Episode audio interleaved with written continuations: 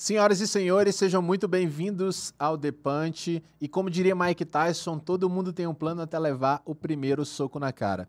Eu sou o Thiago Paladino e hoje, na mesa do Depante, a gente vai falar sobre medicina do esporte com doutor Eduardo Crozara Agustin, né? Seja bem-vindo, doutor. Tiago, eu que agradeço o convite. Será um, uma, um prazer, né? uma oportunidade muito grande a gente compartilhar é, um pouco de conhecimento, um pouco de vivência, algumas experiências aí que tem tudo a ver com, com o nome do seu programa, né? É o Defante, ah, né? Com certeza. Eu acho que a vida é feita com isso, com desafios. Primeiramente, obrigado aí pela moral. Eu sei que a sua agenda é muito concorrida, né? E aí, vamos, vamos falar um pouquinho, ah, para quem não conhece o doutor Eduardo Crozara, como é que o doutor Eduardo Crozara se descreve? Tá, então quem vamos é lá. Você? Bom, eu sou de Uberlândia, né? Nascido e criado aqui tive a oportunidade de, de fazer várias viagens para várias cidades. Eu acho que isso me influenciou muito do ponto de vista de entender outras culturas, né? Então acho que agregou muito à minha formação. É, tenho hoje 52 anos, sou casado. Minha esposa é Melissa, uma grande companheira. É, tenho duas filhas também, uma de 16, Monique, e Ana Clara, de 19. Essa é minha família, meu núcleo familiar, né? É meu porto seguro. É, e me apresentando, né? Eu tenho formação médica, né? Formei aqui na Universidade Federal de Berlândia. É, fiz residência aqui, numa área de medicina interna, e depois eu fiz outras especializações, entre elas também medicina e exercício do esporte. É, e tive a oportunidade de permanecer dentro da universidade, né, trabalhando como médico, como professor também. E isso me agregou muito valor, e a partir dali eu entendi que era necessário compartilhar outras experiências também. Né? Então eu fiquei por um tempo como dedicação exclusiva, é, me dedicando integralmente né, é, à universidade. Depois eu fui também diversificar na estrutura privada. Né?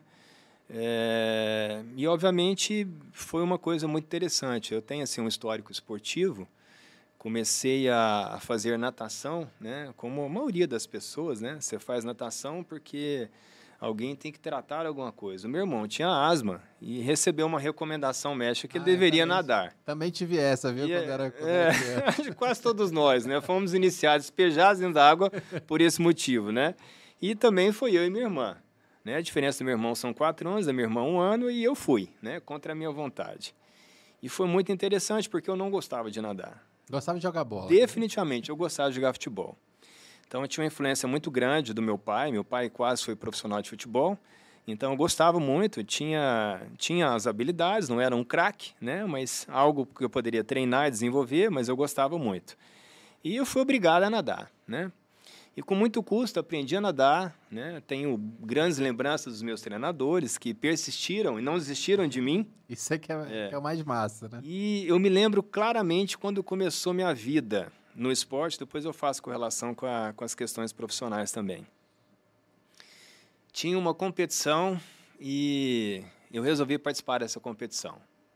E, obviamente, a competição é um, é um momento de exposição. Então, você imagina, tão jovem, você é obrigado a se expor, né? E a criança passa por essas situações, né?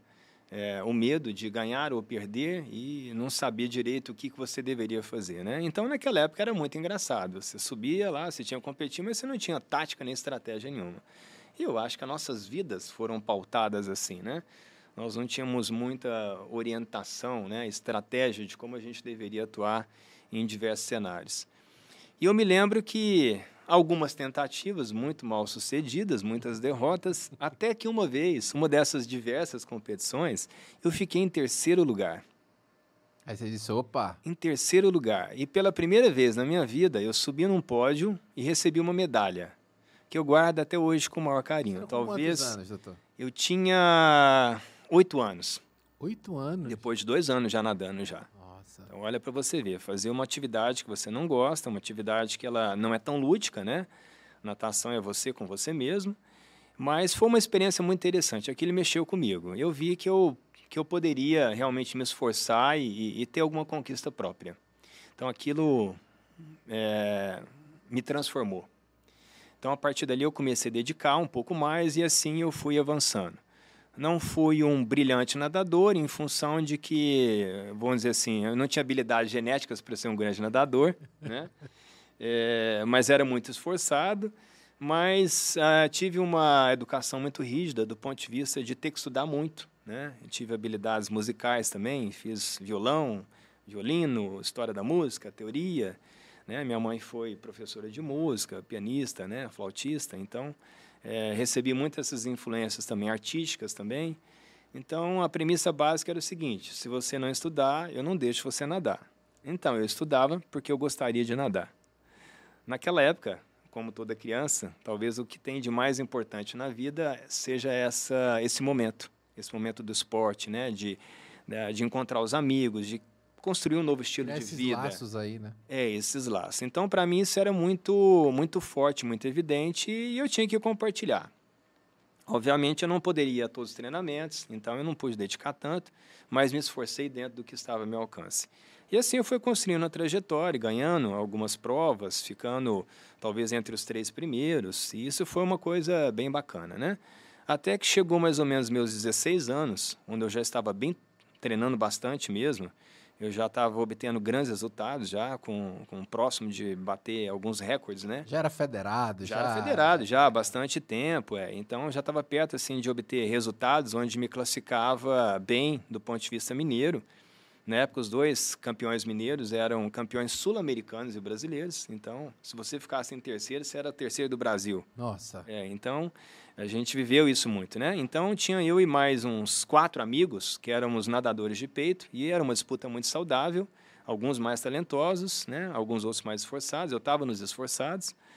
E, obviamente, fui, fui adquirindo eh, resultado e aquilo foi maravilhoso. Até que, obviamente, me esforcei tanto, sem o devido preparo, tive uma lesão nos joelhos e, na ocasião, recebi um diagnóstico de lesão de menisco aos 16 anos. É. E a verdade da época que aquela lesão meniscal, é, o menisco é um amortecedor dentro do joelho, né? É, o tratamento era retirar os meniscos.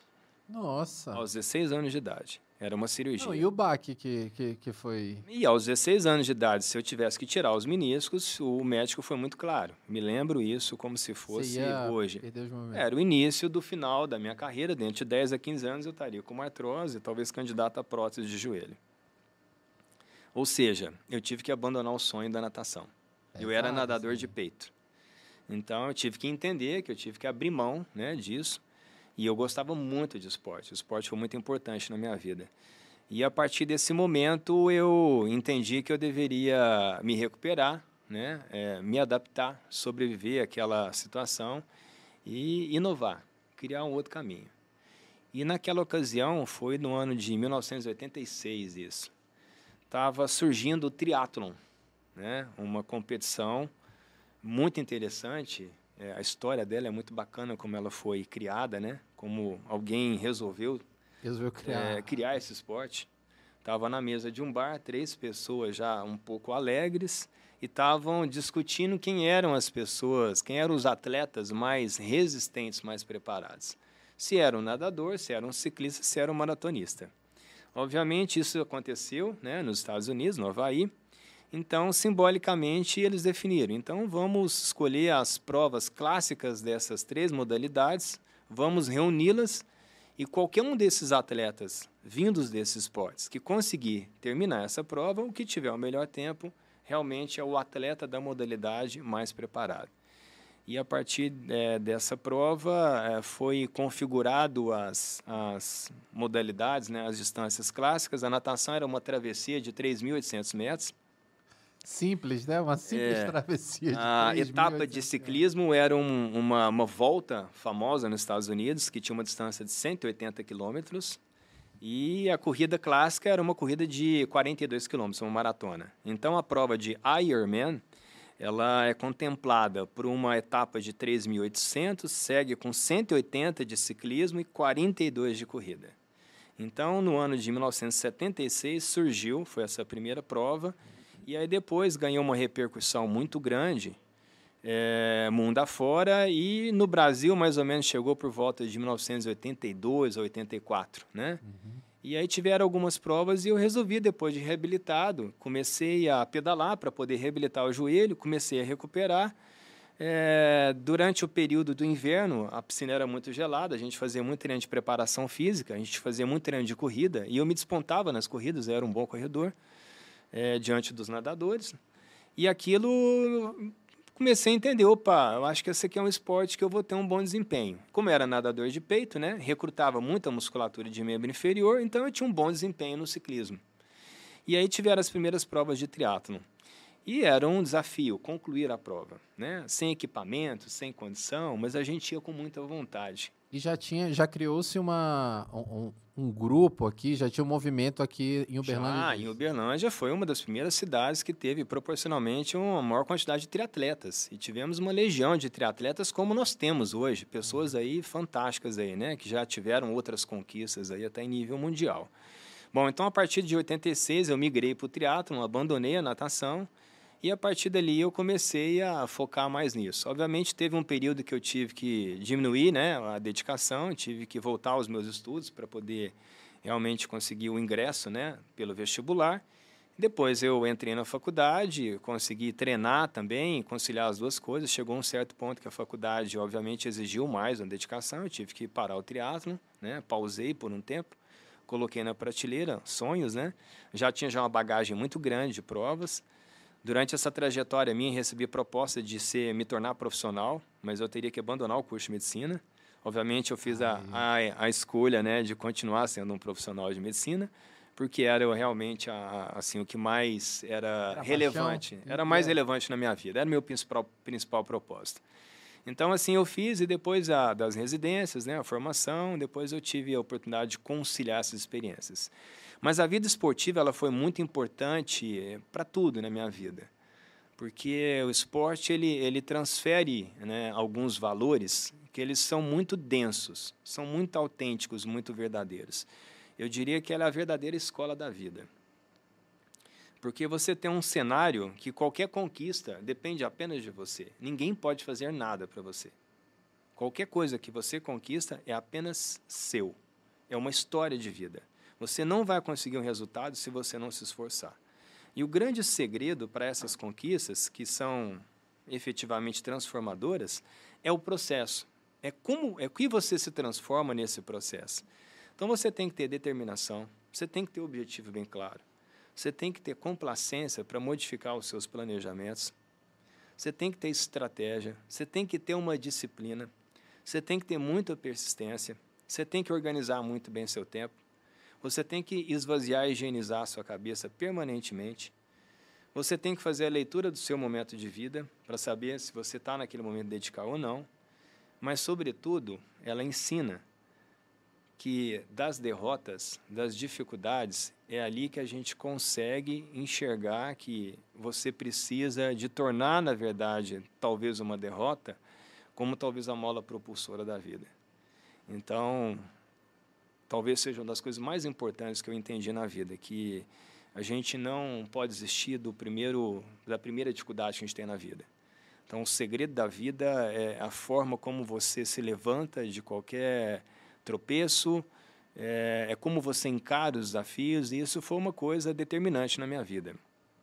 Eu trouxe isso para a minha formação profissional, é, enfrentei muitos desafios na minha vida, na minha formação, tive a oportunidade de me destacar, né, por conseguir ter uma boa formação. Tive a, a, grande assim oportunidade, grande privilégio de ter grandes mestres que foram determinantes na minha formação. É um berço aqui, né? Também a região foi, foi um berço de ótimos foi, profissionais, foi. né? Foi. Uberlândia, tivemos assim, uma legião aqui de, de, de, de, mestres aqui, que é uma coisa incrível, né? Aqui é, é uma, a gente tem orgulho de, dessa cidade aqui, especificamente do Hospital de Clínicas da Universidade. É, particularmente, algumas pessoas fizeram uma diferença muito grande na minha formação. E, obviamente, me senti na, no direito, na obrigação de devolver tudo isso que eu recebi, né? Então, sou filho de escola pública. Na minha época não tinha escolas privadas, não eram de boa qualidade. Então, passei por vários processos seletivos para poder ingressar nas melhores é, escolas públicas. E depois é, pegamos um momento assim importante de greve onde ah, é, praticamente é, perderíamos uma, é, o ano. Era normal, né? Assim, era, você vai se é. formar, ah, é, é, é, cinco anos? Não, com greve vai para sete, oito. mas ainda estava no segundo grau, e aí tinha a possibilidade de, de perder, talvez, até o próprio segundo grau. Aí eu passei para uma escola particular, concluí, mas a minha base foi de escola pública, né? E aí eu tive umas histórias interessantes aí que fiquei mais ou menos dois anos no cursinho, né? Uhum. Tentando, eu tive um acidente de carro que eu fraturei o rosto todo, fui impedido de prestar o vestibular. Depois eu fiz NPUR, o exército me pegou, tive que fazer NPUR. É, e depois, eu, quando eu voltei, os concursos de vestibular não eram mais semestrais, eram anuais, né? É, eu me preparei por um ano, estive bem classificado ali, mas não entrei. Naquela época não tinha lista de chamada. É, naquela ocasião estavam começando as provas dissertativas abertas. Eu prestei aqui na faculdade de São José do Rio Preto, que era pela VUNESP. Fiquei em quinto lugar geral, mas eu perdi a matrícula. Porque eu fui viver a experiência de um jovem, como todo jovem vive. Eu fui para o Rock em Rio. Não. E aí a, a, foi divulgado no jornal é, Folha de São Paulo e eu tinha consultado o Estado de São Paulo. Quando eu fiquei sabendo, estava lá, meus pais me avisaram, custaram me achar, não tinha no celular naquela época, né? 90, 90, 1990, né? Então, voltei, fomos conversar com meu pai, né? Meu pai me levou lá, fomos conversar com o reitor, mas a regra foi bem clara, não, eu perdi o tempo e acabou. Bom, fiquei mais um ano estudando, né? Nesse um ano depois Valeu eu... Valeu a pena esse Rock in Rio aí. Valeu a pena, não. Eu vi coisas que, que estão eternizadas na minha memória, né? No, na minha mente. É, eu tenho, quando eu escuto uma música, eu me reporto exatamente para aquele momento e não me arrependo, né? Não me arrependo, porque eu acho que tudo tem o seu momento, né? E aí eu estive mais preparado e depois eu, eu realmente tive condição de entrar e, e eu sempre digo o seguinte, se você não passa no concurso, é, é, é porque você não está preparado. Não tem, não tem nada. Sorte é uma questão de você estar preparado e encontrar a oportunidade. Aproveitou a oportunidade quando está preparado, a gente pode chamar isso de sorte. Então, quando você não, não aprova, não é aprovado num concurso, simplesmente você tem que fazer uma autocrítica, uma avaliação e verificar o que, que você precisa para estar realmente é, bem preparado, né? Para você ser competitivo e você vai passar no concurso. É igual a forma como eu encaro qualquer competição. Eu não vou competir com outras pessoas, eu vou competir comigo. Se eu fizer um bom tempo, eu vou obter um resultado. Se eu fizer uma boa prova, eu vou obter um resultado. Não importa os demais que vão participar. E eu acho que uma das coisas bonitas do triatlon é isso, é que esse é um ambiente que a maioria dos atletas que participam dessa modalidade esportiva já tem esse mindset. Então é um ambiente, é uma energia muito boa, né? Então, eu tive a oportunidade de, de ter essas experiências ao longo da vida, algumas dessas dificuldades que me fizeram valorizar mais ainda as minhas conquistas, né? É, bom, tendo toda essa formação em escola pública, fui para a Universidade Federal de Berlândia, me formei, fiz as residências e depois é, me encantei mesmo pela docência, né? Tinha assim um amor muito grande em ensinar e entendia que também isso era o meu propósito de vida, metodologia, né? Devolver o que eu recebi, né? E assim eu estou lá na faculdade até hoje, a gente faz um papel fantástico, não só de cuidar das pessoas que realmente precisam, é, mas também ajudar a formar outros profissionais, né? Discípulos aí que possam realmente superar nós mestres, né? Do momento. Então, essa é um pouco da minha história. E também tive a oportunidade de, de transferir parte disso no consultório. Como é que foi a questão da medicina do esporte? Né? Interessante isso. Eu fui um pouco vanguardista nessa área, quando é, eu fiz uma inovação de criar uma estratégia efetiva de promoção à saúde. Na minha formação de medicina interna, só para você ter uma ideia, é uma área bem amplificada da clínica médica que você é capaz de, de absorver as várias especialidades clínicas: pneumologia, gastro, reumato, nefro, o que você puder imaginar. Quando você pega um livro que tem todas as doenças de medicina, ele é chamado de Tratado de Medicina Interna. É uma especialidade que é mais conhecida na Europa e nos Estados Unidos, e no Brasil não é tão conhecida. Ela é vista mais como uma área de clínica médica, né, que às vezes é mal interpretada, a pessoa forma, não faz residência, fala que é clínico. Não, precisa de uma residência, uma formação especializada. Medicina interna é um algo mais, é um aprofundamento né, na área clínica. É como se fosse Dr. House. A gente investiga as coisas que são bem mais raras, né? A gente tem uma capacidade de uma formação amplificada, de conhecimento de doenças, né? De metodologia, instrumentos que você adota ali, que você consegue chegar a diagnósticos mais complexos, né? Doenças que afetam vários sistemas simultaneamente. E o, foi assim, foi um fascínio poder é, dominar, aprender realmente a, a, maravilhosa complexidade de fenômenos biológicos. É, no entanto, eu me frustrava por um aspecto. Fazíamos diagnósticos brilhantes, no entanto, nós não conseguimos mudar tanto a vida do paciente do ponto de vista de proposta terapêutica. Hum.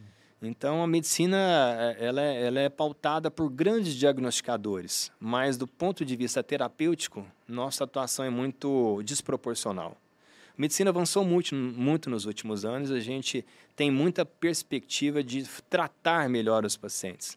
Algumas coisas, amortizar o sofrimento, às vezes até curar, mas na minha época a, assim, as opções eram poucas. Então eu entendi que não, não adiantava apenas fazer o diagnóstico e propor os tratamentos mais complexos, medicações mais caras, específicas, é, imunomoduladores e tal, medicações específicas dentro de, um, né, de, uma, de uma linha de biologia molecular, etc., porque isso era pouco relevante. Não mudava muito o cenário dos pacientes.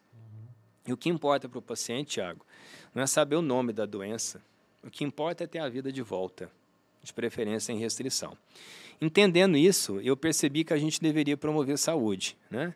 Aí eu tive um insight. Falei, mas espera um pouquinho. Eu a vida toda, né, pratiquei esporte. Busquei sempre estudar um pouco mais sobre que tipo de alimentação, como que eu deveria é, me preparar, como é que era o corpo, etc. Eu pensei, por que não, né? E aí eu fiz a formação em medicina do esporte, aproveitei toda uma vivência, um conhecimento é que eu tinha. É uma especialização? É uma especialização. É. Hoje nós temos residência em algumas instituições, mas hoje a gente também tem as linhas de, de, de provas de título que você faz, né, validada pela sociedade, e assim você está habilitado para você poder praticar no mercado. Bom, é, e assim eu comecei a entender que eu tinha que entender a pessoa, a pessoa tinha dentro dela um parentes, que eram algumas doenças, e que o mais importante era entender esse todo da pessoa. Dali eu tinha que oferecer uma estratégia de um plano. Era praticamente como um coaching também. Uhum. Então eu tinha que entender como é que era a agenda da pessoa, como é que era a vida da pessoa, como é que era a alimentação dela, os hábitos, os costumes, o que ela gostava ou não, é, como que era a agenda dela para praticar exercício, ela tinha um histórico atlético ou não, qual era o objetivo dela, promover saúde, estética, reabilitação, performance, né? E eu entendi que a importância de você trabalhar esses elementos transformava. Então eu entendi que o exercício era um elemento transformador. Então não era somente para atletas, para esportistas profissionais, né? De é, forma Eu acho que a galera, quando olha essa medicina do esporte, acha que não, é se você é um atleta profissional, se você é um, um, um jogador de futebol, um jogador de vôlei, aí sim eu vou procurar. Mas não, não. pelo que eu estou entendendo, é, é, você promove a reabilitação e a mudança de vida da pessoa através do esporte. É sim, também. Então, tanto é que a especialidade ela recebe o nome de medicina do exercício, exercício. e do esporte. Né? Por quê? É simples. Movimento é vida. Movimento é vida. É, se você movimenta, você percebe que você está vivo. É a liberdade de ir e vir. Uhum. A gente sabe que quando nós envelhecemos, o que mais nos deprime é a, é a perda da autonomia. É quando nós nos tornamos, nos tornamos dependente de qualquer função básica, diária, de alguém para poder nos ajudar. O segundo ponto é quando você perde a capacidade, quando ficamos velhos, Perdemos a capacidade de controlar o esfíncter retal e vesical, ou seja, não controla a urina e não controla também as fezes. E o terceiro aspecto que mais deprime é quando a pessoa de fato perde o ente querido, a companheira ou companheiro. Então eu entendi que a autonomia, o movimento era fantástico. Então, entendendo que o movimento era fantástico, o que importava era fazer a pessoa se movimentar para se sentir viva, né? E a partir dali eu percebia que nessa mudança de estilo de vida, de comportamento, quando a pessoa entendia o propósito, ela experimentava e notava toda essa mudança, ela mudava outras coisas também. Mudava a forma de pensar, a forma de agir, a forma de trabalhar, a forma como ele se, como ele se relacionava com a própria família. E eu, vi, eu pude perceber o resultado disso, a autoestima da pessoa, né? Então eu consegui entender um algo mais, muito mais do que isso. Então eu passei a fazer essa análise, né? E junto com essa proposta de trabalho, a gente entregar esses aspectos também. São diretrizes, né? Eu sempre digo o seguinte: a vida se faz por escolhas. Ninguém muda ninguém, a gente se muda. A gente tem que entender o momento que a pessoa está vivendo, tentar estimular uma reflexão, e que aquela reflexão possa ser efetiva do ponto de vista de gerar alguma transformação, né? É, obviamente essas transformações elas não acontecem da noite para o dia. É, como toda escolha, você vai ter que abrir mão de algumas coisas para poder conquistar outras, né? Tem uma frase que eu uso muito que ela diz assim, ó, o que não te desafia não te transforma. Então você tem que entender que você vai ter que enfrentar desafios, como tudo na vida, né? E quando você enfrenta aquele desafio, ele é efetivamente transformador. Então, essa foi uma das, das escolhas que eu fiz, né, da área de medicina e exercício do esporte. E foi um, uma coisa, assim, diametralmente oposta ao que eu via na minha área de medicina interna. Uhum. Porque como eu via uma pessoa com doença bem grave, talvez até próximo de um momento da, da sua fase final de vida, eu via no outro oposto a pessoa que buscava a vida, que queria estar vivo, que queria melhorar, que queria se reconhecer, que queria uh, ter outras conquistas. Sim, e aquilo foi uma coisa maravilhosa, porque é uma energia muito diferente, uhum. né? Eu sempre digo, quando você está bem, você às vezes não vai no médico. Você vai no médico é porque tem alguma coisa que realmente te preocupa. Então, é uma mudança de cultura. De repente, a gente passou a implementar uma cultura que as pessoas te procuram para realmente estar com mais saúde e conquistar outras coisas, que é o que tem de mais importante, é a promoção à saúde. Então, foi uma coisa muito fantástica. Eu compartilho metade né, das minhas atividades no, no consultório, elas estão muito relacionadas à medicina e exercício do esporte, a outra metade, medicina interna são doenças graves, raras, né? Às vezes até mais simples, que a gente tem a oportunidade de fazer o diagnóstico e fazer a orientação. Então, assim, foi um pouco da minha história, né? No meio do caminho aí vieram vários desafios da vida, em vários aspectos, tanto de empreendimento como é, nuances da própria vida, dos nossos ciclos de vida, né? É, e a partir dali eu tive é, oportunidade de desafios esportivos, né, que foram verdadeiramente transformadores. A prova do Ironman ela é uma prova transformadora, não resta dúvida. Quando você decide enfrentar esse desafio, você tem que estar muito bem preparado para a sua vida, porque o difícil não é fazer a prova apenas, o difícil é treinar para conseguir fazer uma boa prova. E até é pelas circunstâncias, assim, em Uberlândia a gente tem toda, toda essa a, os locais corretos para a gente Sim. fazer esses treinamentos aqui ou não? Tem. Uberlândia é uma das cidades assim fantásticas para você poder ter qualidade de vida. Então você tem locais para você poder nadar, para você poder nadar tanto em represa, simula natação em água aberta, né? É diferente nadar no mar da piscina. Você tem diversos locais para você fazer treinamento de corrida, diversos locais para você poder pedalar com segurança, né?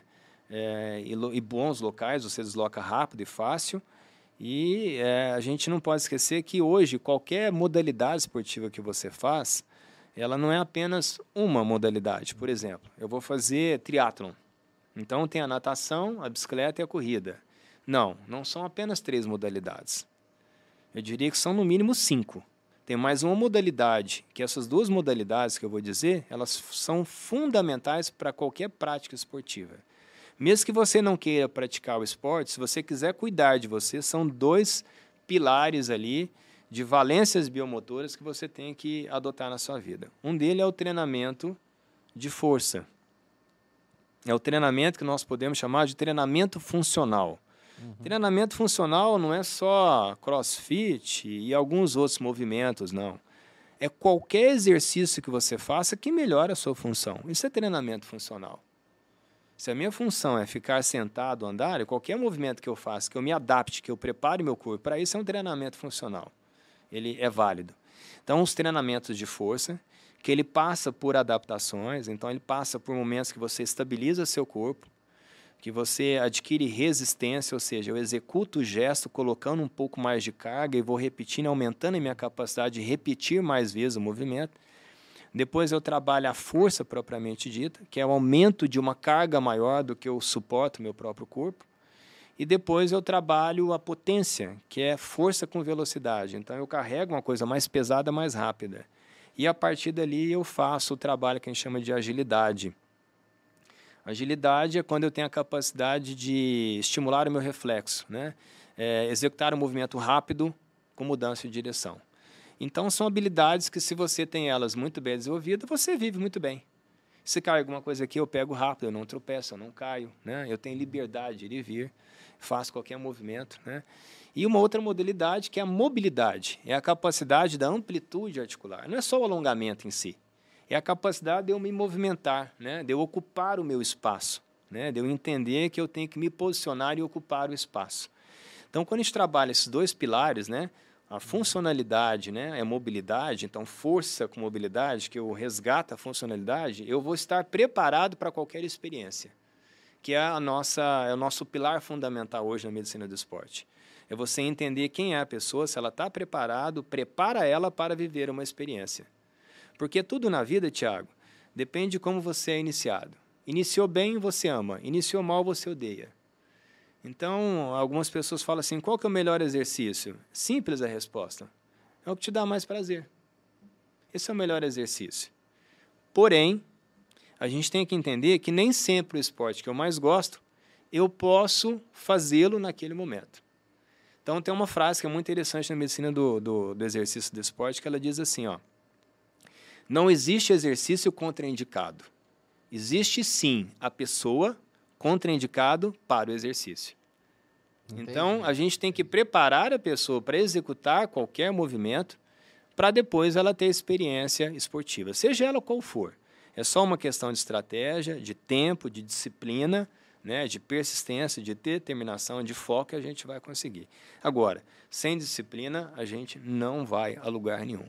Entendi. E é interessante porque esse estilo de vida fisicamente ativo, ele faz você fugir de algumas armadilhas da vida. Você dimensiona melhor algumas outras coisas que são recompensas, que te dão prazer. E ela faz você, de fato, ser mais produtivo em vários aspectos. Então, você não vai conseguir um resultado se você não tiver uma disciplina, uma organização da sua agenda, um horário para dormir, um horário para acordar, né? uma alimentação mais adequada, saber regrar muito bem a, os momentos de prazer, né? É, uma disciplina, uma, uma coisa muito bem estruturada de agenda de trabalho, agenda das suas funções, né, no domicílio, sociais, familiares, momento de treinar, né? Então é muito interessante. Quando você constrói esse plano de vida, é, é fantástico. Muda tudo. Você se transforma literalmente. E tem um dado interessante, né? As pessoas que praticam exercício regularmente, elas são 43% mais produtivas as grandes empresas elas não estimulam a prática de exercício apenas porque querem um funcionário mais saudável, é porque verdadeiramente são mais produtivos. São pessoas preparadas para enfrentar qualquer tipo de desafio, né? Então isso é uma coisa bem interessante. Então eu tive assim uma oportunidade de vivenciar isso, né? Então essa foi um, uma das coisas que que vamos dizer assim me, me simboliza, né? Me constrói a minha identidade, né? O meu valor é o fato de eu ter vivenciado muito várias outras modalidades esportivas também, ter vivenciado a parte médica densa, né, com experiências de, de doenças eh, que vão desde a morte ou até cura, né, diagnósticos os mais diversos possíveis. Mas o que mais me fascina no decorrer dessa carreira, né, ao longo dos meus é, vários anos aí de experiência, foi o fascínio de conhecer o ser humano, gostar de gente. Eu acho que a escolha por fazer medicina é única. Você tem que gostar de gente. Se você gosta de gente, se o seu objetivo é ajudar a pessoa, pronto. Isso é o que importa. Não importa a especialidade que você venha fazer. Que faça bem feito. Então, assim, eu me encontrei, me realizo, me sinto uma pessoa muito privilegiada, né? É, não me canso de, de, trabalhar, de dedicar, porque. A gente vê, viu? É. porque isso é uma coisa que dá sentido à existência da gente, né? É como se fosse a escolha, a minha missão. Né? Uhum. Né? E eu acho que é possível a gente conciliar tudo isso. Então, esse é um pouco da minha vida, sim? Parabéns, né? Estou ouvindo o senhor falar. E aí, o senhor mencionou, é, eu acredito que seja verdade, né? A gente procura o médico quando tem alguma coisa ruim. Nunca é preventivo, sempre é reativo. E aí, uma pergunta que eu, que eu realmente tenho dúvida é assim: como como se tem uma idade é, inicial, né, assim, ah, a partir de X idade já é legal você ser acompanhado por um profissional dessa área, né, para você já ir se acostumando, uhum. para não procurar já quando você está mais velhinho e aí reativo. E se é, tem algum nível assim de sedentarismo, é, não sei se tem algum, igual é, uma obesidade, ah, o IMC acima de tanto já é Sim. considerado obeso. Sim. Como é que eu sei se eu estou muito sedentário, se eu estou no mínimo aceitável, é pela frequência cardíaca? Como é que uhum. se mensura isso? Uhum. Então vamos lá, Lucas. Então, a primeira coisa é o seguinte: não tem nenhuma idade que você que te impeça de começar a se movimentar. Então, toda idade é, vamos dizer assim, ela é bem-vinda, né? Uhum.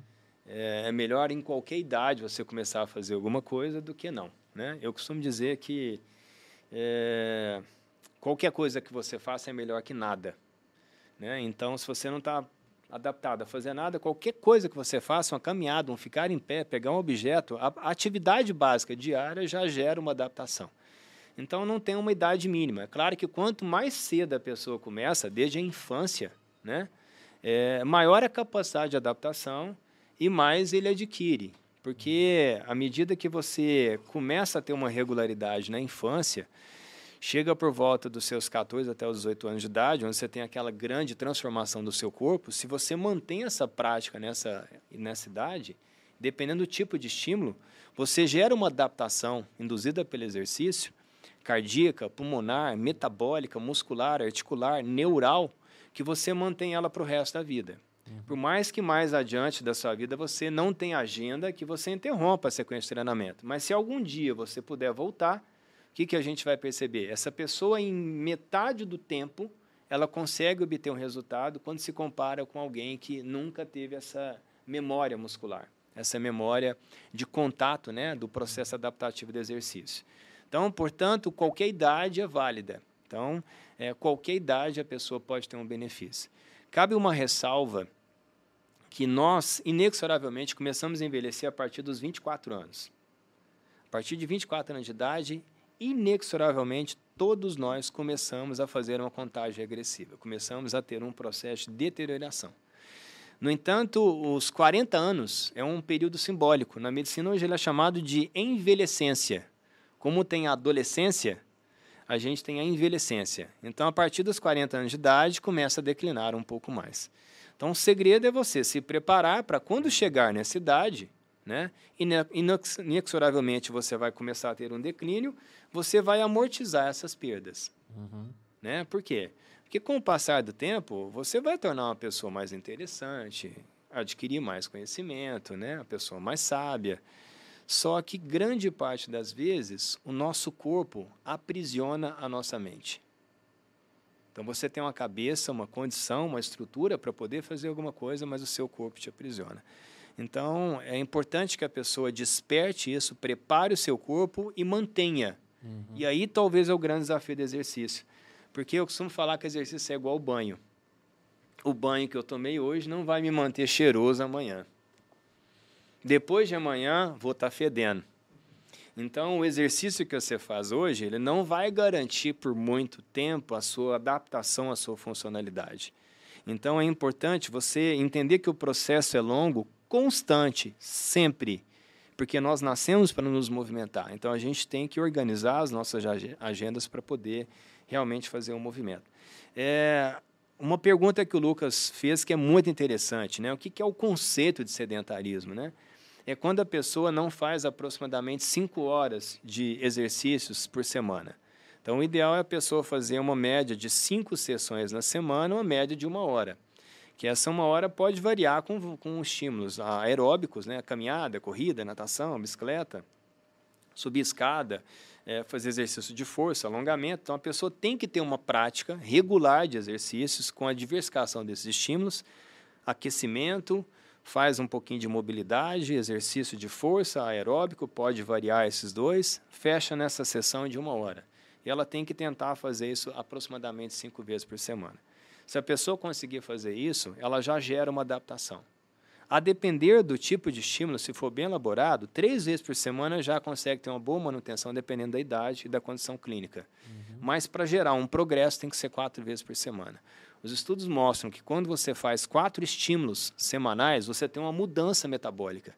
É como se o seu corpo aproveitasse qualquer alimento, não apenas para ser armazenado e transformado em gordura, mas para ele ser armazenado, estocado em carboidrato, em músculo e fígado, que serão exatamente as, os principais órgãos que vão utilizar aquele substrato energético para quando você for movimentar, ele tem que ter energia para gerar esse movimento, né? Então, é, essas são as recomendações. Então, a gente recomenda que o mais precoce possível já tenha o, o estímulo com o movimento. Mas entenda como isso acontece de maneira muito natural na nossa vida. Qual é o exercício físico da criança, do bebê? Engatinhar e andar ali. Pronto, é a brincadeira. É a descoberta do movimento. Uhum. Tanto é que hoje, quando nós chamamos de treino, treino funcional, é quando você tem o que a gente chama de padrão motor fundamental. Então, eu vou fazer qualquer tipo de exercício onde eu simulo esses padrões motores fundamentais, como engatinhar, ficar em pé, agachar, girar, levantar um braço, arremessar, levantar, empurrar.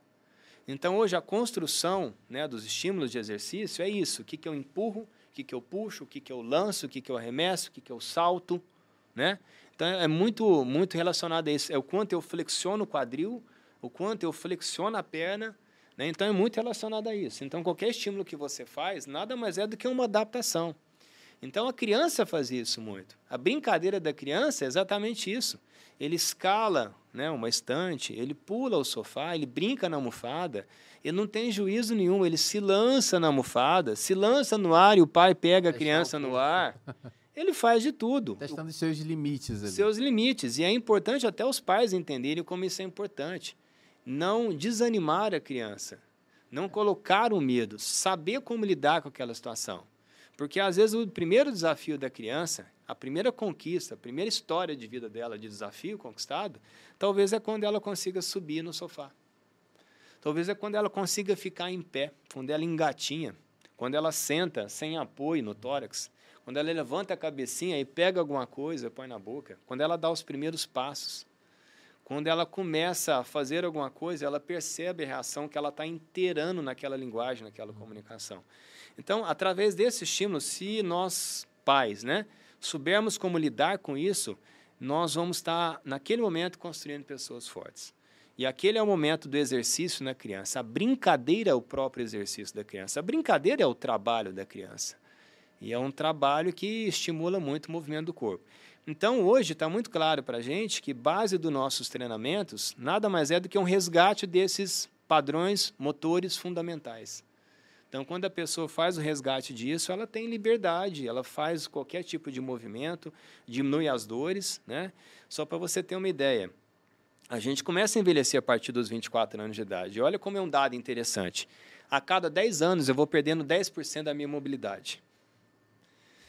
Se a gente for parar para analisar, de 70 anos em diante é um divisor de águas. Né? 40 anos em diante nós começamos a perder massa muscular, nosso metabolismo cai e a gente percebe que vamos começar a ter uma flacidez. Isso com todos, alguns mais, outros menos. Aos 50 anos de idade, a nossa programação genética já deflagra uma reação chamada de sarcopenia, degradação da massa muscular. Todos nós, sem exceção. Então, isso vai começar gradativamente. É, então, é natural que nós vamos perder massa muscular, perder força e vamos ter, em algum momento, a limitação de algumas das funções. Quanto mais você treinar, menos você perde a função. Se a gente começa a envelhecer a partir dos 24 anos de idade e eu vou perdendo 10% da capacidade de mobilidade, de movimentar, a cada década, vamos fazer umas contas. 34, 44, 54, 64, 74. Quando eu chego aos 74, eu perdi no mínimo ali em torno de uns quase 60% da minha mobilidade.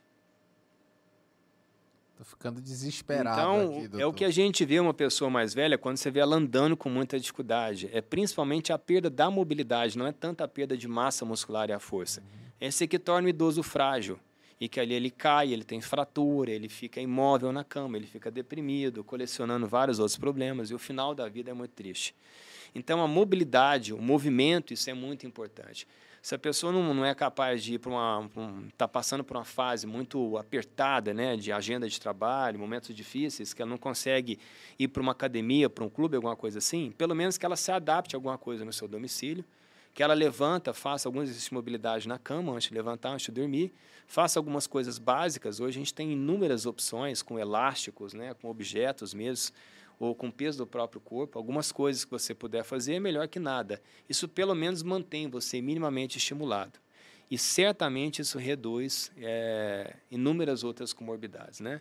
Principalmente a questão da obesidade, é um grande problema que a gente vive hoje, né? A comida está de muito fácil acesso, são muito gostosas, né? É, e, obviamente, a gente tem mais prazer por comer do que fazer exercício, não tem nenhuma dúvida. Isso aí causa uma resposta uh, no seu cérebro, porque assim, a gente vê mais pessoas acomodadas do que pessoas fazendo exercício, doutor. Claro. Então, assim, é, essa dificuldade desse entendimento, dizendo assim, e, e essa escravização do corpo, é, é, você limitado dentro do seu corpo, o que que causa essa, essa essa acomodação da pessoa dizendo assim, não, ela, cada vez mais ela vai comendo, ela vê que ela está uhum. ficando uhum. é, cada vez mais obesa, ganhando uhum. mais peso, a mobilidade vai diminuindo. Uhum. Uh, por que, que essa pessoa vai se afundando, se afundando, se afundando? O, o que tipo de estímulo gera dentro do, do cérebro da pessoa para que ela continue na estagnada com ali com essa rotina de dizer assim, não, tá se matando aos poucos Sim. ali, né? Muito interessante essa pergunta. Tem várias teorias que tentam explicar. Então vamos lá. Tem uma teoria que é muito interessante, que é a teoria da preservação. Né? Então, é, há muitos anos atrás havia uma escassez de alimento. Uhum. Então, a, as pessoas geneticamente melhor adaptadas, que foram selecionadas e sobreviveram e perpetuaram, são aquelas pessoas que têm a capacidade de comer e tem uma maior convergência alimentar, ou seja, eu estoco aquilo né, em algum tipo de nutriente, quando me faltar eu tenho reserva, eu sobrevivo mais tempo. Então, isso tem alguma relação aí, são hipóteses que a gente acredita que isso é, explique por que, que algumas pessoas adquirem peso mais fácil que outros. Né? Uhum. Né? Tem outros que parece que come, come, come, custa manter aquele peso. São pessoas de um metabolismo muito acelerado, com pouca convergência alimentar. O que ele come, aquilo não agrega em massa, seja gordura, massa muscular, né? Então, tem algumas pessoas que têm essa capacidade. E quanto mais eu vou comendo, eu vou estimulando esse gene, e vou estimulando algumas células, que essas células também produzem substâncias, neurotransmissores, que geram sensação de prazer, de recompensa. Hum. Então, isso é muito comum. Comer é muito bom. Quando estamos felizes, Tiago, a gente comemora. A gente comemora. Eu parei para pensar nisso. Nunca parei é, para pensar na, na, raiz da palavra. Tudo que você for avaliar, você vai ver que e é tão primitivo isso, isso é tão dos nossos ancestrais, que apesar de a gente estar no ano de 2020, a gente repete a mesma coisa. A gente sai de casa, a gente tem uma música, a gente canta, diverte, come, bebe às vezes um pouquinho, chega em casa, faz sexo. O nível de prazer tá. Você só vai colecionando situações que vão gerar a produção de vários neurotransmissores. E aquilo vai condicionando. E a tendência é que você repita. É que você evita experiências desfavoráveis e que você procure experiências favoráveis. Isso é normal do ser humano, isso é adaptativo, né? Então não é diferente com isso. Bom, vamos agora fazer uma, uma analogia do que você colocou. Uma resposta difícil de, de trazer com tanta clareza. Mas vamos entender uma coisa, de maneira bem clara. Se a gente tiver que praticar regularmente o exercício, é a contramão da nossa tendência, da nossa espontaneidade. Porque o que acontece com o mundo moderno é que hoje você tem facilidade para muita coisa e você deixou de se movimentar. Há um tempo atrás, nós não tínhamos comida, nós tínhamos que caçar, tínhamos que fugir do predador, eu tinha que buscar água no rio, eu tinha que me aquecer. Se chegasse um período do inverno, eu tinha que migrar para uma outra região para me proteger. Eu tinha que, na verdade, encontrar um abrigo. Então era natural o movimento. Então, o nosso gasto energético era muito grande. Com a modernidade, nós passamos a ter comidas mais gostosas, mais fáceis e movimentamos menos.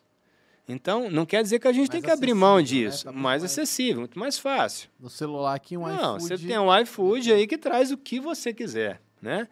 Então, eu tenho que entender que, tudo bem, eu sou adepto também ao conforto, mas tenha o seu tempo diário, que você tenha uma sequência, uma sistematização de estímulos que você possa manter o mínimo da sua adaptação. Essa é a tendência. Agora, o ideal não é a gente fazer exercício. Você já percebeu que um, que um leão, ele não fica na pista de corrida correndo? Você já perceberam isso? Ele não faz isso. Ele come e descansa. Ele corre, come e descansa. E vai dormir. Na hora que ele tiver com fome, ele vai começar a caçar. É assim que gera o movimento, a sobrevivência dele. Não é diferente com nós, animais. Então, essa coisa do ser humano fazer alguma coisa, sair da zona de conforto, isso é coisa do homem. Isso é a contramão dos nossos estímulos. Né? O grande detalhe é que, à medida que você sequencia esses gestos e você obtém outros resultados, que é principalmente essa liberdade, essa funcionalidade e não ter outras doenças, você consegue perceber que, através de uma rotina, muita disciplina e esforço muito grande, algo mais você pode ter como conquista. Então, por exemplo, se você tiver uma experiência de um adoecimento, ficar no hospital acamado, você vai começar a mudar sobre a sua perspectiva de vida. Que você vai entender que a doença ela gerou uma reflexão profunda em você e que é uma experiência que você não gostaria de ter. Por exemplo, se você está internado no hospital, o simbolismo disso é que você está isolado da sociedade. Eu costumo falar que é quase que uma prisão. O carcereiro está vestindo branco. Uhum. Por que, que você está penalizado pela doença, impedido de conviver? Você fica guardado dentro de hospital, você não tem a liberdade de ter a, a mesma estrutura que você tem em casa, com limitações de, de visitas, né, de acompanhantes, é, e ainda vivendo uma angústia muito grande que não sabe se a sua doença vai ser curada ou não. Então, qualquer não pessoa. Fazer, né? Não, não tem, tem o que fazer. fazer. Você espera a resposta sempre de outras pessoas. Sim, e aí você. Aquilo assim, é um turbilhão né, de, de reflexões e aquilo muda. Aí você sabe que você não quer realmente ficar doente. E a partir dali você começa a se movimentar. É, eu sempre digo que você tem que ter é, um propósito diferente, você tem que ter um objetivo, você tem que ter um sonho, né? E esse sonho tem que te mover. Se você não tem um objetivo muito claro, é muito difícil. Eu costumo dizer que você fazer exercício por si só, só para ter que promover saúde, é muito superficial. Qualquer dificuldade que tenha, a tendência é você não definir como sendo importante na sua agenda e você abandonar. E quanto mais você abandona, é mais difícil voltar. Quanto mais eu aborto um dia de sessão de treino, o segundo, o terceiro, é mais difícil voltar. Sempre a volta é mais difícil. Então a pessoa tem que entender que um mínimo de estímulo ela tem que fazer, preferencialmente ela tem que ter alguns objetivos bem definidos. E é o que eu digo é o seguinte: é, depois que você é, conquistou essa funcionalidade, tente experimentar um esporte. Um esporte que gere algum tipo de conquista ou um prazer. Porque eu acho que é isso é que mantém você fazendo movimento. É porque, a, a, olhando de, por esse aspecto do esporte, né, não só o exercício pelo exercício, ali a musculação, tem muita gente que tem nojo de academia, né? Fala assim, quer Sim. passar longe de academia por causa desses exercícios repetitivos. Eu acho que o esporte traz uma recompensa é, psicológica também, no sentido de, da competição, no sentido do prazer, no sentido do ganhado, estar tá ali em, em, em conjunto, em grupo Sim. com outras pessoas, né? Então, isso aí disfarça a, a necessidade ou, ou a, a, pressão do exercício. Sim, não tem nenhuma dúvida. Eu digo que é o seguinte: você fazer algum tipo de esporte, é, aí sim, aí eu acho que você muda completamente a sua perspectiva de movimento, de vida. Né? Uhum. Eu costumo falar que quem, quem não faz esporte, quem não se movimenta, ele sobrevive. Você só vai viver quando você movimentar. Uhum. E quando você fizer um esporte. O que vai te manter realmente ativo é uma modalidade esportiva, não tem nenhuma dúvida. É exatamente o que você falou. Contato com o sol, contato com o ambiente, contato com o desafio, com pessoas, né? Ou então contato com você mesmo. Aquilo ali, eu costumo falar que o exercício é o momento de higienizar e esvaziar a mente. É o momento de você com você mesmo e você vai ter vontade de, de desistir diversas vezes.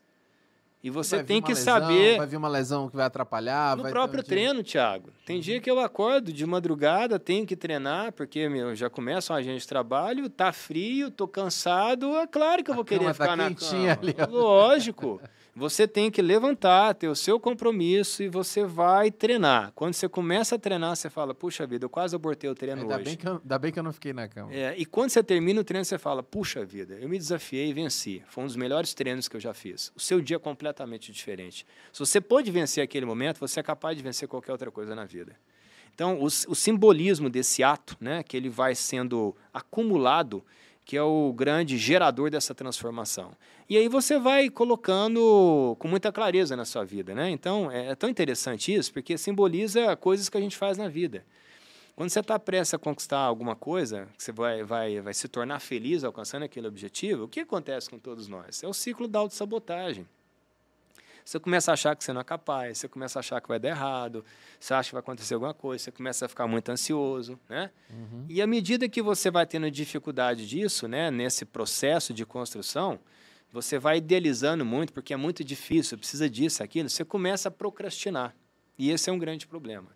Então a gente tem que pensar simples: feito é melhor que perfeito. Faça. Alguma coisa que você fizer é melhor do que nada.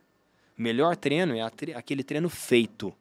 Não é o treino perfeito. Perfeito vem do latim perfecto, feito até o fim. Não existe isso. Não existe nenhuma condição ideal. A gente tem que entender que a gente tem que ser um pouco complacente nos nossos objetivos. Então, o que importa é a construção, é cadenciar o seu esforço e a regularidade. Regularidade é o grande segredo para tudo na vida.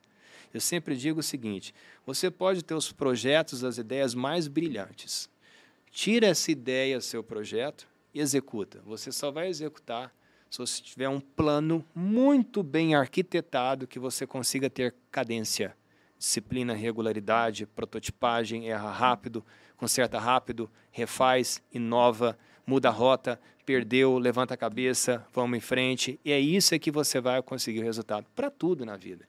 E com o exercício não é diferente. E o que dificulta ainda mais o exercício é porque o movimento que eu faço, exercício que eu faço agora, eu não vejo nenhum resultado agora. Resultado virá depois de um certo tempo. Então, olha que coisa mais maluca. Eu tenho que fazer acreditando que um dia eu vou obter um resultado. Um exemplo. Se eu fizer exercício hoje, restringir a minha alimentação, eu não vou emagrecer de imediato. Eu vou emagrecer daqui 3, 4 dias. E o contrário também é verdadeiro. O que eu como a mais hoje, não vai aumentar o meu peso imediato. Vai daqui três, quatro dias. Eu fui para academia, pesei antes, treinei. Terminei o treino. Então, um quilo a menos, eu não emagreci um quilo. Eu desidratei um litro de água. Então, a perda de gordura, né, se aquele fosse o objetivo, ela não foi obtida naquele momento. Então, é difícil você ter que fazer alguma coisa para sair da zona de conforto. Gera uma adaptação, gera dor, gera algum tipo de desconforto e você tem que lutar e vencer então, assim, não é fácil realmente. Né? Um outro erro que é muito comum, a pessoa, quando ela está treinada, é fácil ela se adaptar. E a pessoa, quando ela não está treinada, é muito difícil ela conseguir fazer exercício. Eu vou citar uma passagem que isso foi simbólico na minha vida. No ano de, de 2000, né? É, a minha esposa tinha recém-formado e ela estava iniciando na, na atividade de personal trainer. E foi muito interessante, né? E eu ajudava ela entendendo aquilo e ela elaborava. Ela tinha uma versatilidade de entender, né? Que a pessoa poderia fazer várias coisas, alcançar o objetivo. Aquela foi uma coisa fascinante. E um dia, né? É, eu comentei com ela, olha, é, se você praticar o exercício e tentar se desafiar, você vai entender é, um algo mais. Tanto é que um dia ela quis experimentar o triatlon e ela fez uma prova de triatlo para ela entender que, que era o ápice da construção do treinamento, como era difícil. E foi uma experiência que ela, ela validou e teve muito sucesso com essa experiência. Mas ela me falou uma coisa naquela época que mexeu muito comigo, me fez pensar. Ela falou assim: você que está acostumado a fazer exercício, para você tudo é fácil, tudo é possível. Uma pessoa que está acima do peso, ela não faz nada tão fácil como você acha. Aquilo me fez refletir, eu fiquei pensando, falei, olha, ela tem toda a razão. Sabe o que, que eu fiz? Na ocasião, eu pesava 70, 70 quilos. Meu peso varia de 70 a 72. Eu falei, eu vou aumentar o meu peso, vou me tornar obeso. Ah, você não Parei de fazer essa, exercício, não. eu fiz a experiência. A experimentar. Fiz a experiência. Fiz a experiência. Eu parei de fazer exercício por dois meses. Eu comia só besteira para poder realmente aumentar meu peso. Eu fui para 84,700 em dois meses. Aumentei 14 quilos e 700. Aí eu falei, agora eu vou fazer a experiência. Sem fazer muita restrição alimentar, numa alimentação praticamente habitual, que eu sempre fiz, mas é, para aumentar o peso eu comia bolacha recheada, um pacote e meio todos os dias à noite.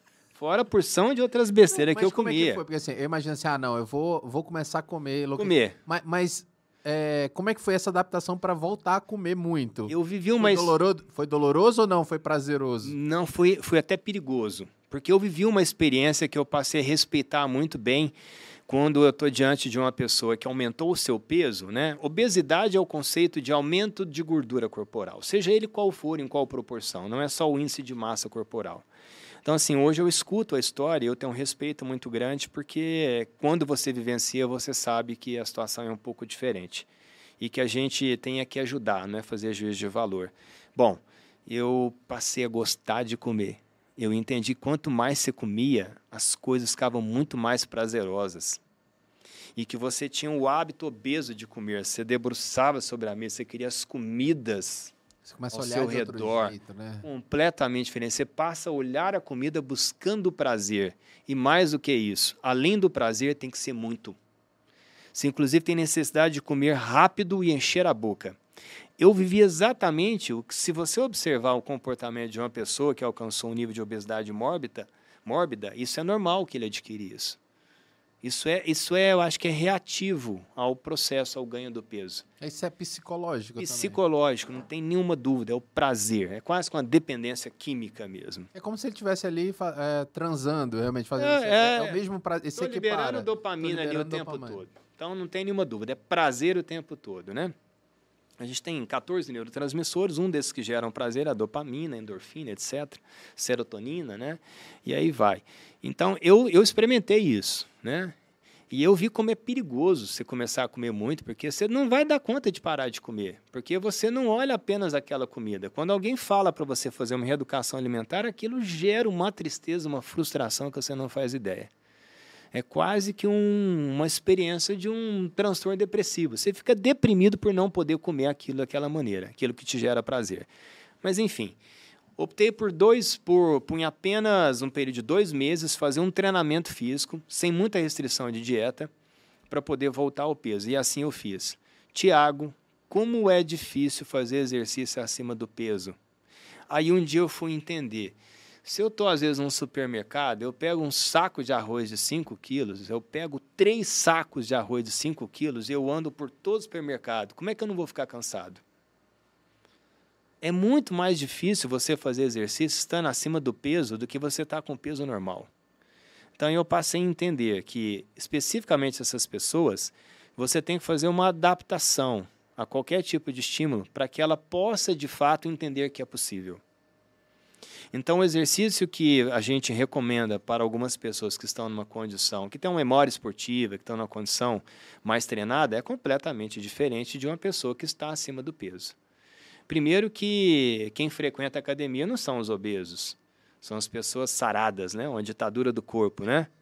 É, a gente fica até com vergonha quem não está ali. Claro. Você é julgado também. Tem, Literal, tem pelo olhar, pelo olhar. Tem uma história. Eu, eu, uma vez eu entrei num, numa academia dessa, era próxima da minha casa, é. de crossfit. e aí depois eu descobri que era a marca mesmo, né? E aí a pessoa olhou para mim assim, a, a atendente, falou, eu falei, não, eu queria ver esse negócio do crossfit. Não, não sei o que. Não, mas você tem certeza que você quer fazer crossfit? E, e tipo assim, ela tava botando uma dificuldade para me mostrar os planos porque eu tava totalmente fora do shape ali, né? E ela falou assim, não, eu olhava para dentro assim, via aquele pessoal endeusando o próprio corpo naqueles movimentos e tudo mais. Eu falei assim, cara, isso aqui não é para mim. Mas ela me botou uma limitação ali, tanto que eu saí de lá e fiquei contando assim, cara, que viagem que essa mulher fez, tipo assim, me, me julgou total, não quis me passar os preços, porque assim, eu tava totalmente fora daquele grupo. Com certeza, ela fez uma leitura ali, né? A linguagem, vamos dizer assim, não verbal dela já traduziu tudo, né? O preconceito que ela teve. Vamos tirar isso aqui, por favor? Ó, depois dessa conversa, ó, tem amendoim, é Ô, Lucas, aqui, não, já fiquei eu, eu comungo, eu comungo de uma filosofia. Eu treino para ter crédito para comer qualquer coisa sem peso na consciência.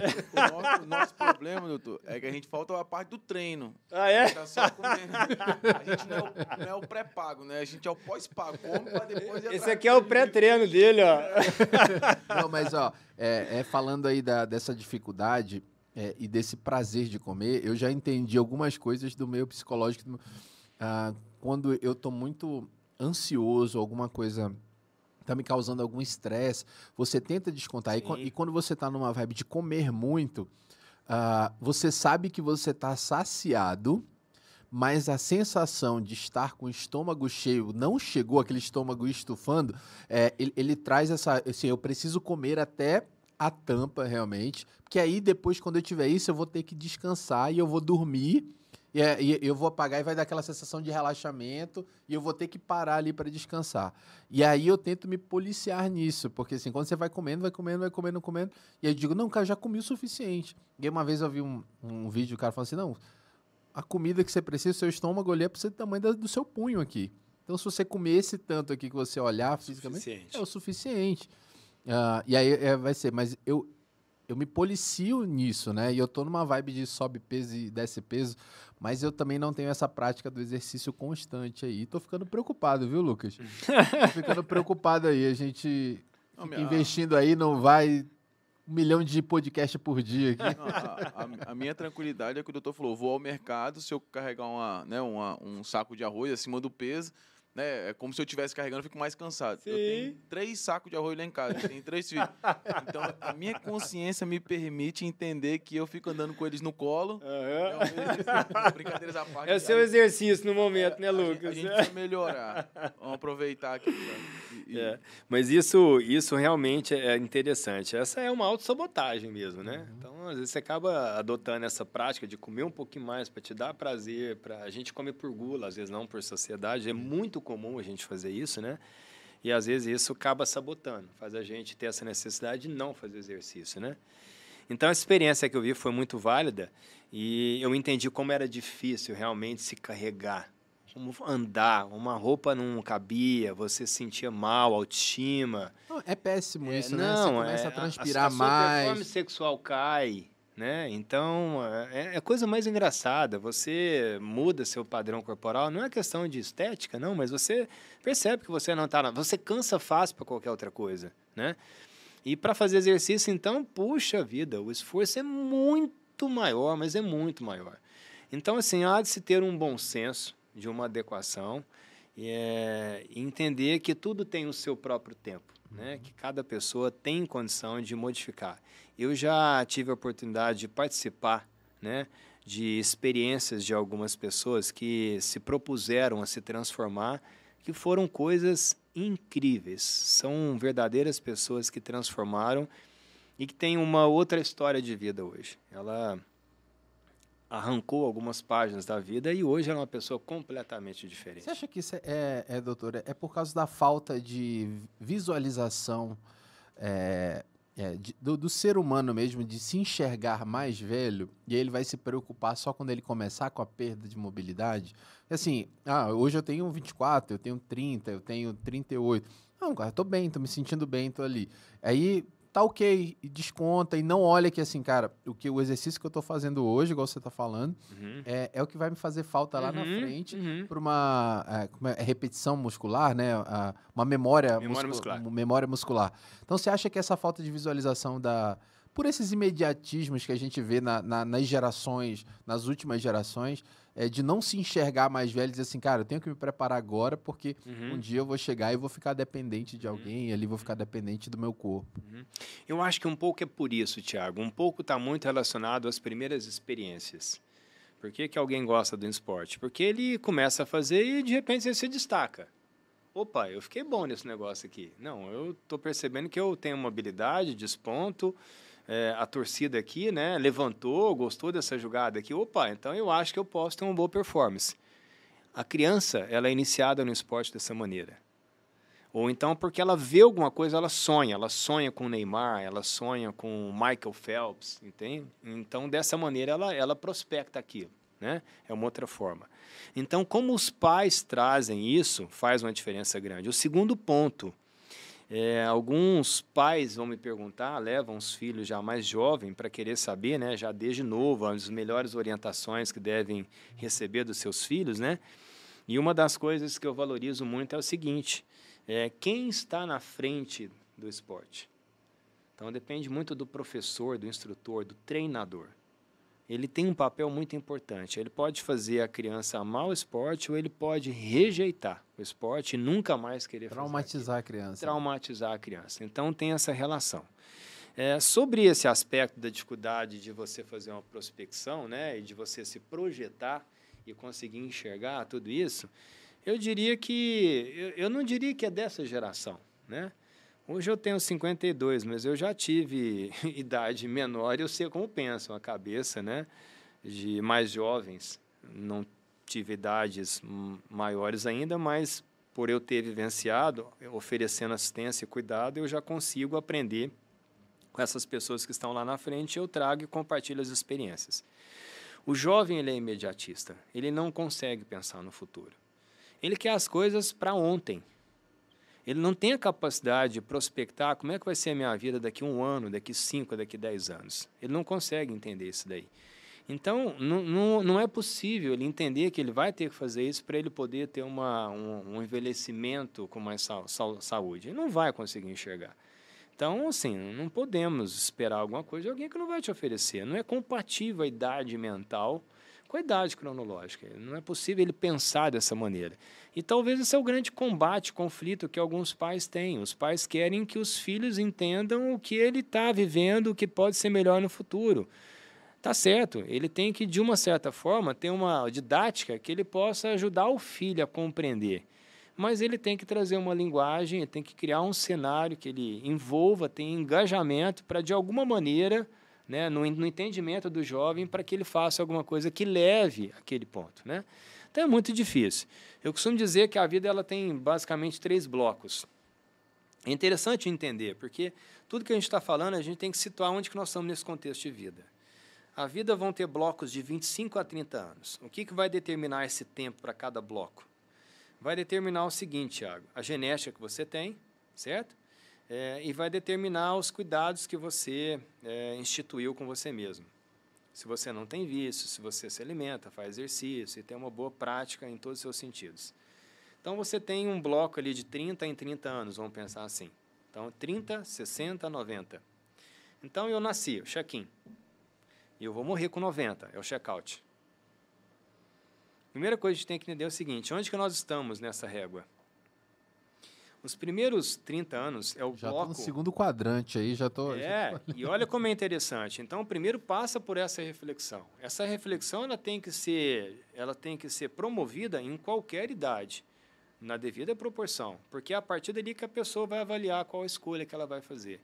E é a partir dali que ela pode construir um plano que, consequentemente, ela também vai ter esse autocuidado. Então, a gente nasce, você tem primeira infância, segunda, terceira infância, depois quarta infância, adolescência, 14 anos mais ou menos, né? É, de 14 até os 18, você acaba de construir a sua personalidade, uma época difícil, de conflitos, né? É, cresce o nariz, cresce o queixo, vem espinha, é, você fica feio, você né, fica comprido, gordinho e tal, é bullying para lá, para cá. Nossa, é uma idade horrível, que você não consegue nem, nem se aprovar, você não se acha bonito, e é uhum. terrível essa idade. E você fica meio perdido também, né, meio desengonçado. Ao mesmo tempo, quer ver algumas coisas de adulto, mas tem um corpo de criança, ou vice-versa. É um pouco criança ainda com um corpo de adulto. Então, sofre muito com isso. Bom, mas o fato é que esse é um período que todo jovem ele tem que entender que é o momento que ele tem que começar efetivamente construir a vida dele. É de 14 aos 18 que eu me preparo para ter o ingresso no terceiro grau. Uhum. E a partir do momento que eu dediquei esse período, eu vou ter a minha formação profissional. Certo? E aí é, é o desafio, né? Ao mesmo tempo que você tem que dedicar para isso, vem aquele esporte que você está indo muito bem, mas você tem que parar porque tem que estudar para entrar no vestibular, ou então segue a carreira profissional e não sabe como é que vai ser seu futuro. De repente você tem uma outra habilidade musical, etc. Você fica em dúvida até que ponto que você dedica. Ao mesmo tempo você está vivendo a juventude, quer experimentar tudo na vida, e você tem que saber exorcizar sua juventude para você não se dispersar tanto e conseguir os seus objetivos. Esse aqui é o maior perigo, né? Maior Nesse momento que a galera onde todo mundo se dispersa e se perde, né? Inclusive com as experiências, né? E aí, se você souber conduzir muito bem, exorcizando um pouco desses aspectos aí, aí que é importante o balizamento, né, a atenção, os pais ficarem com o radar ligado, né, e ter um canal de proximidade e, dialogar, né, discutir, saber colocar ali os pilares fundamentais para eles entenderem, né, princípios e valores e limites, né, regras, é, através de um bom diálogo, uma boa relação.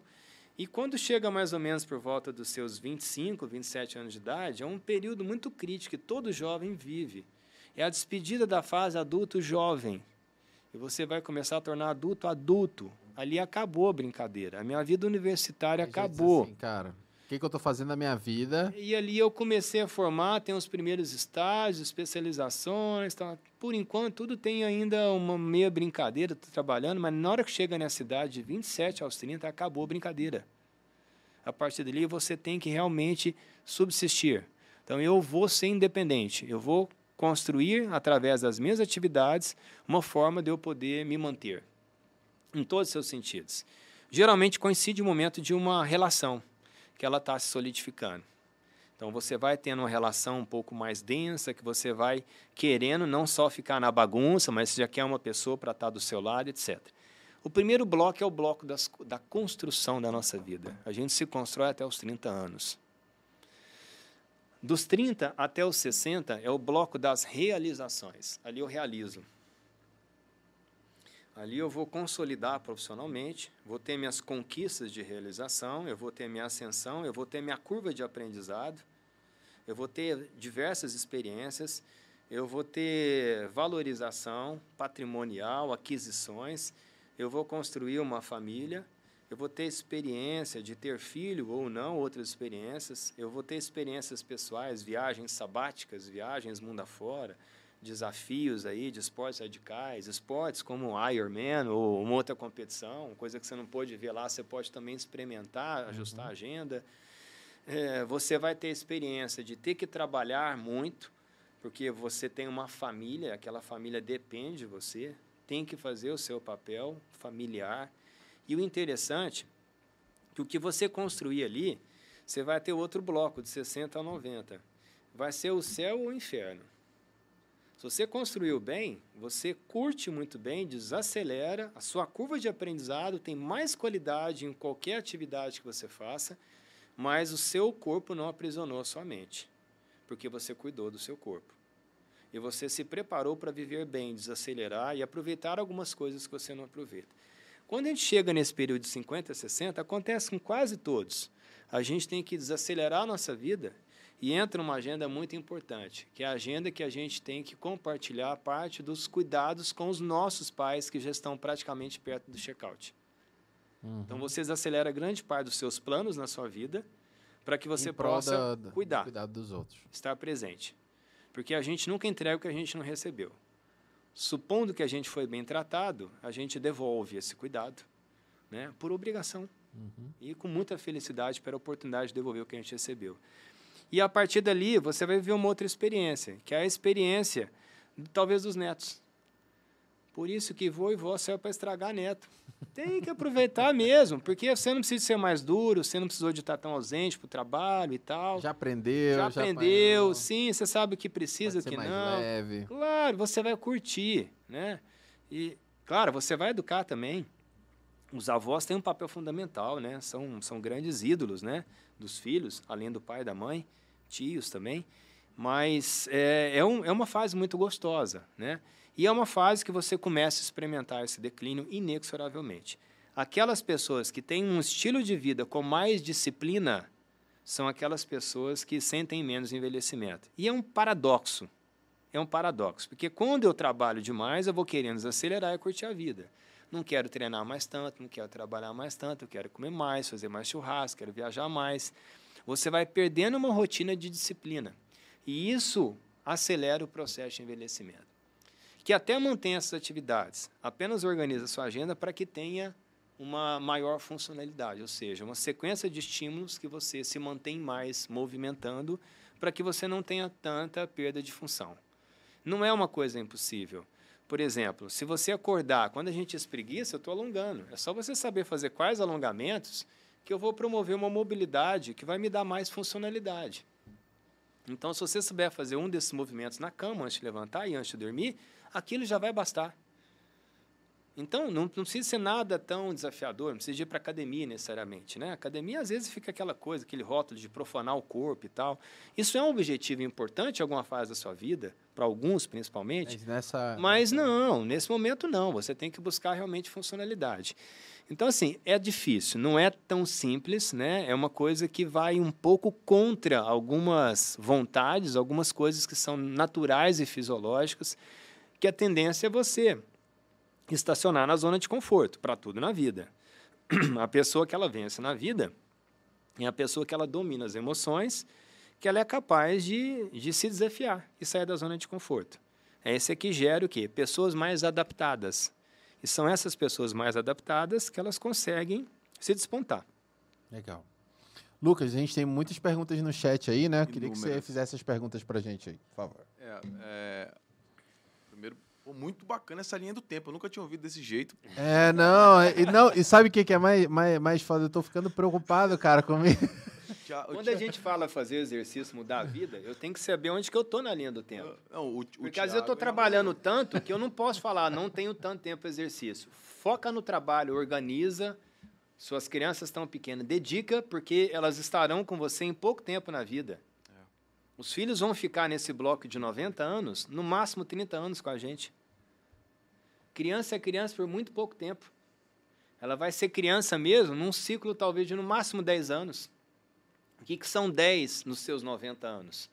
Então, nós temos que ter esse entendimento e saber que, às vezes, a orientação do exercício talvez não cabe naquele momento.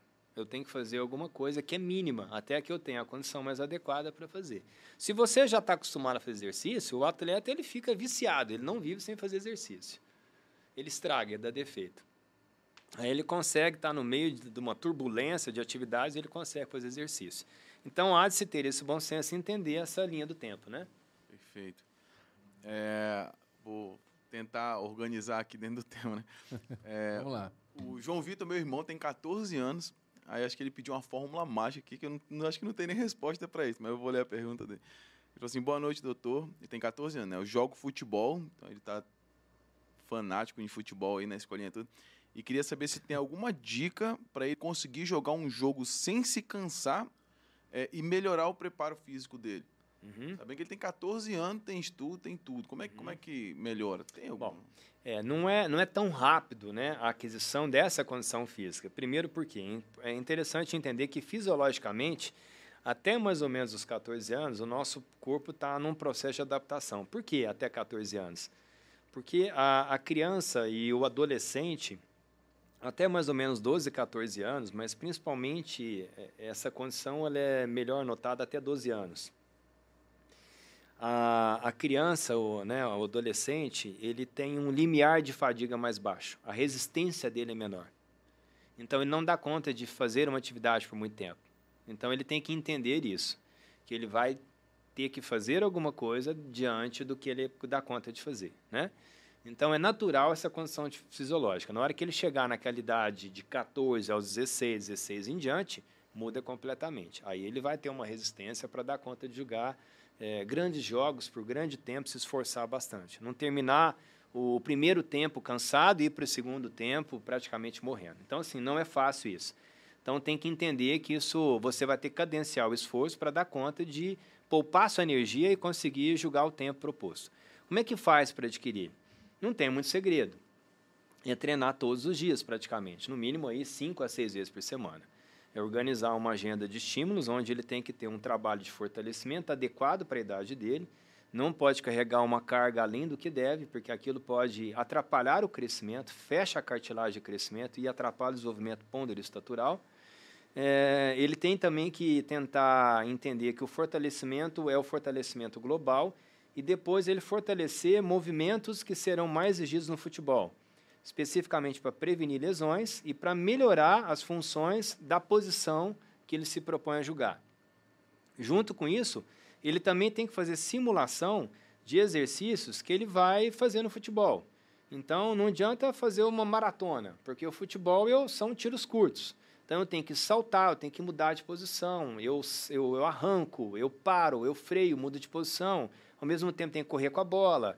Às vezes eu vou correndo para acompanhar uma jogada, às vezes a bola espirra, eu tenho que correr mais rápido. Então é uma sequência de estímulos rápidos em determinadas distâncias, com determinados intervalos de descanso. Isso tem que ser distribuído ao longo da semana para que a pessoa possa é, construir essa condição física, né? E é claro, é, é, o princípio da especificidade. Se eu quero ficar bom jogando futebol, não adianta eu nadar. Eu tenho que jogar futebol. Então, de preferência que ele tem toda essa estrutura de treinamento e, em algum momento, o treino tático, o treino de posicionamento, o treino de habilidades, fundamentos básicos. Em alguns momentos, esses treinos funcionais têm que estar acompanhados da bola. Então, a pessoa tem que fazer esse movimento, às vezes, com a bola também. Legal. Legal. E tem duas aqui perguntas que se complementam, né?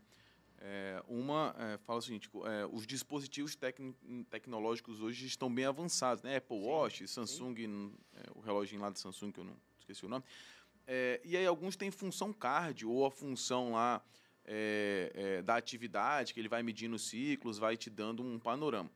Isso é muito confiável ou não? Uhum. E aí, já emendando na segunda pergunta, assim, quem quer começar hoje a fazer uma atividade, uma corrida, uma caminhada, tem algum nível de ritmo cardíaco que a gente deve acompanhar para não exceder ou também, também fazer uma caminhada que não, não muda nada, né?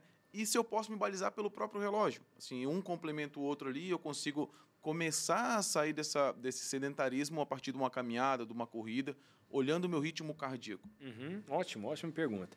Bom, eu tudo, eu tudo depende do que você tem disponível de recurso, né?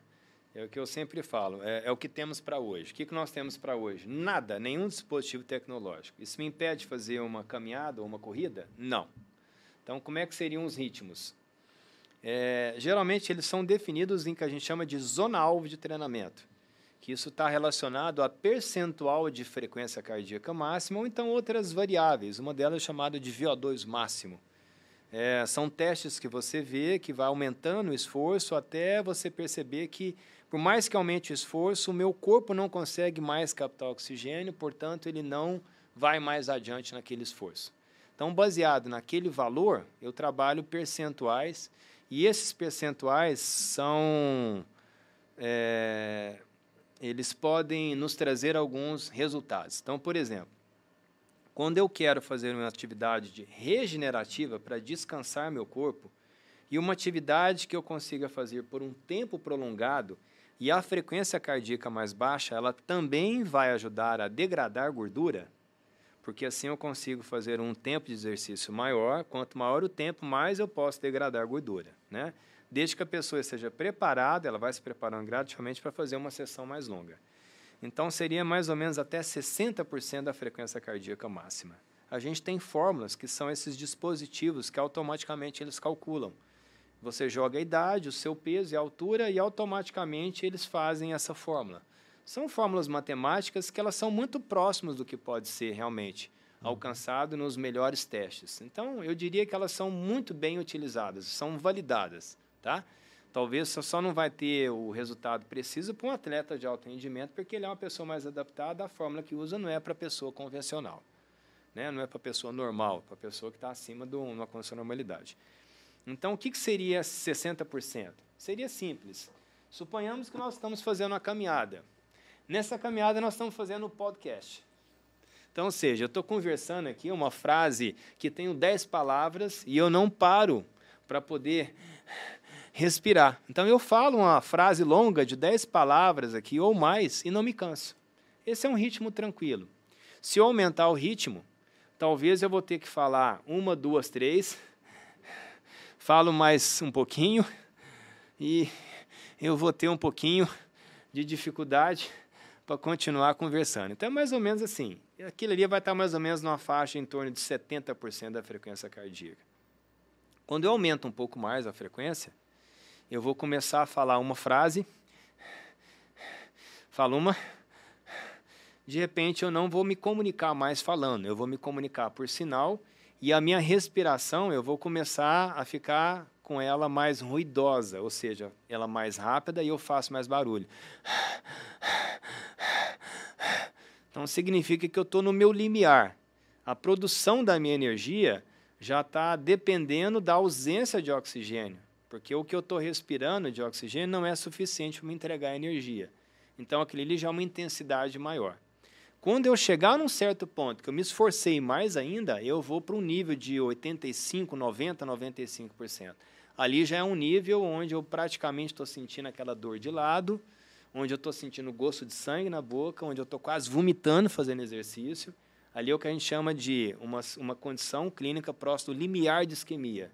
Aquilo ali já tem um risco de, da pessoa poder infartar, seja Nossa, em que idade for, nisso. tá? Sentir Então, gosto quando a de sangue, pessoa- isso aí eu não cheguei nesse nível É, não quando ainda. a pessoa faz exercício para valer mesmo, que ela dá seus berros, que ela sente gosto de sangue na boca, que ela chega a vomitar, ali eu posso falar, ele foi para o seu limite, tá? É, o- a vantagem é que quando a gente está novo, tudo errado dá certo, né? Então a gente, quando está novo, faz essas besteiras sem conhecer. Passando o tempo, a gente não recomenda isso. A gente recomenda que a pessoa saiba realmente o seu ritmo, né? Então esses dispositivos, eles trazem exatamente isso. Então, zonas-alvo de treinamento. Então, dependendo do seu objetivo, se é emagrecer, se é ganhar condicionamento aeróbico, se é ganhar condicionamento anaeróbio, né? E assim eu vou trabalhar nesses ritmos. Então, eu posso definir o tempo de caminhada de acordo com a frequência cardíaca, né? Que ele tem um apito, eu defino essa zona-alvo, se tiver naquela frequência, ele fica em silêncio. Se eu, se eu diminuir o ritmo, se eu aumentei, ele dá o sinal, eu tenho que reduzir. Então, esses dispositivos podem fazer isso, tanto em smartphone quanto os relógios também, né? E a outra opção é, dependendo do objetivo, é avaliar a quantidade de frases que você fala, é o que a gente chama de percepção de esforço, né? E olhar também a, a frequência respiratória. Legal. Pra gente fechar aqui, tem, tem mais alguma pergunta? É uma minha. Ah, tá, pode fazer. Fica à vontade. É uma pergunta até boba, assim, né? É, eu morei, morei em Recife há algum tempo e ficava correndo na praia ali. Acho que é mais prazeroso e eu tinha uma, uma rotina mais saudável. E eu não sei se isso é neurologicamente comprovado ou se era alguma paranoia minha. Quando eu saía com fone de ouvido, ouvindo música, e não era aquela música de academia, era um sertanejo, qualquer música, eu me desligava e eu não percebia que eu estava fazendo exercício e eu fazia mais, que eu media no relógio. Às vezes eu esqueci o fone ou, ou tava com o celular desligado ali sem, sem a música, eu me cansava mais rápido e, e na minha cabeça eu, eu é, observava mais e eu percebia que eu estava fazendo exercício e eu me cansava, alguma coisa assim, né? Não sei se eu fui mais, mais claro. Talvez você se distraindo na hora que está fazendo o exercício, é, você é, manipula o cérebro para ele não perceber que você está gastando energia, por isso que a academia tem música lá, é, tem alguma coisa, ligação ou é mania de, de Não. doido? Você usou o termo, inclusive, certo. Você manipula o seu cérebro. Literalmente, né? Você trabalha outras vias neurais que elas geram prazer, que elas desviam realmente a sua atenção e ela faz com que você aumente a sua capacidade de suportar aquele tipo de estímulo. Por isso que as academias ela têm um tipo de som. As músicas não têm, né? Elas são marcadas por um ritmo forte, né? Um ritmo que Como realmente batida do coração. batida do né? coração mesmo, né? Então, pega aquele horário mais pesado da academia mesmo, aquele horário de pico, você vai perceber que o pau quebra. Parece que você está numa danceteria, na boate, né? Então, é bem isso mesmo. Então, ele tem realmente esse papel. Então, a música, ela influencia muito, como também o ambiente influencia muito. Você correr com algumas pessoas, você correr na praia, né? Você correr num local que você tem plateia, isso não resta nenhuma dúvida, isso faz toda a diferença.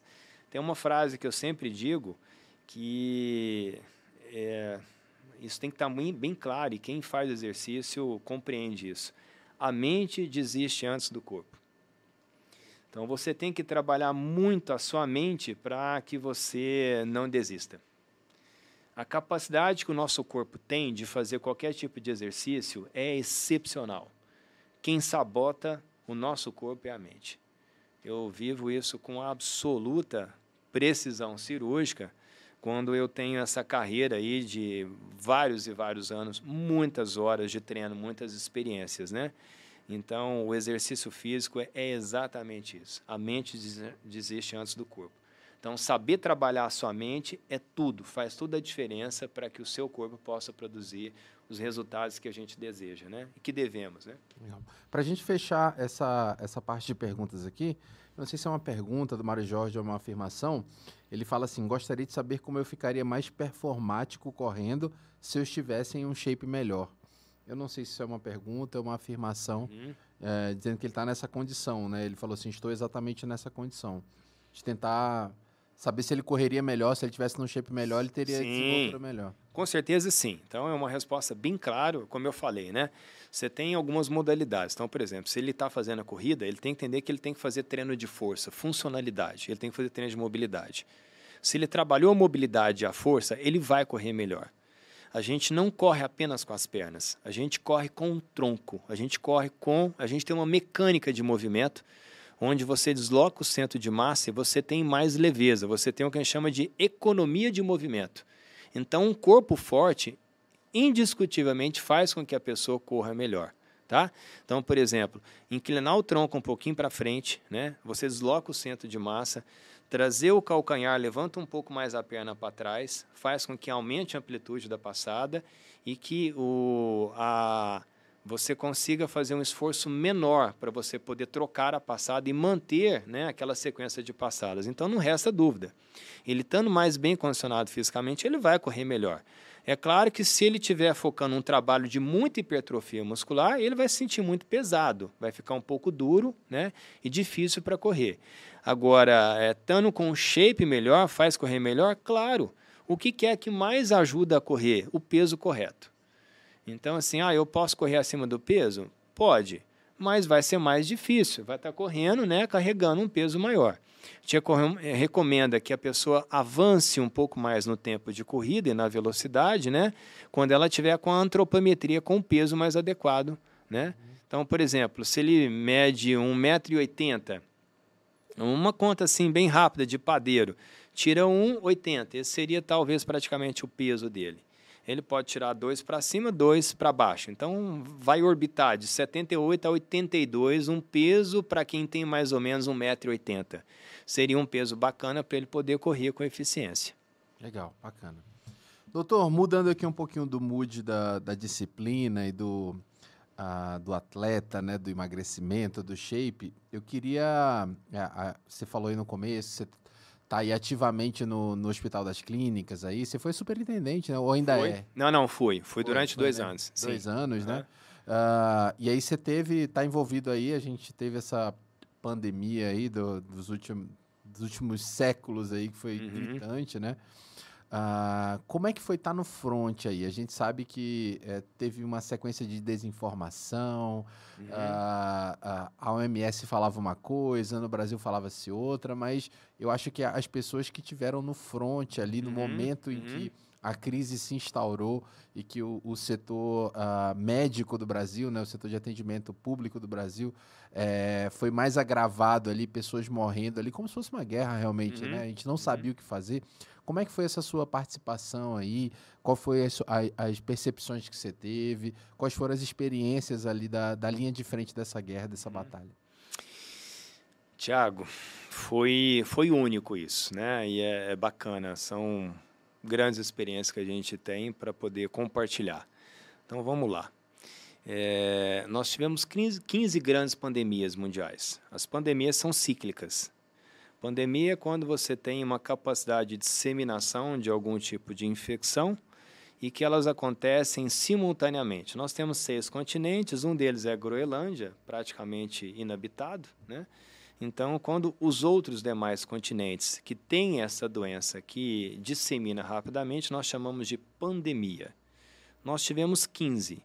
A pandemia do Covid foi a segunda, proporcionalmente ao que a gente teve, que é a gripe espanhola quantidade de pessoas que matou na época, né, de pessoas que foram cometidas, proporcionalmente ela é a primeira.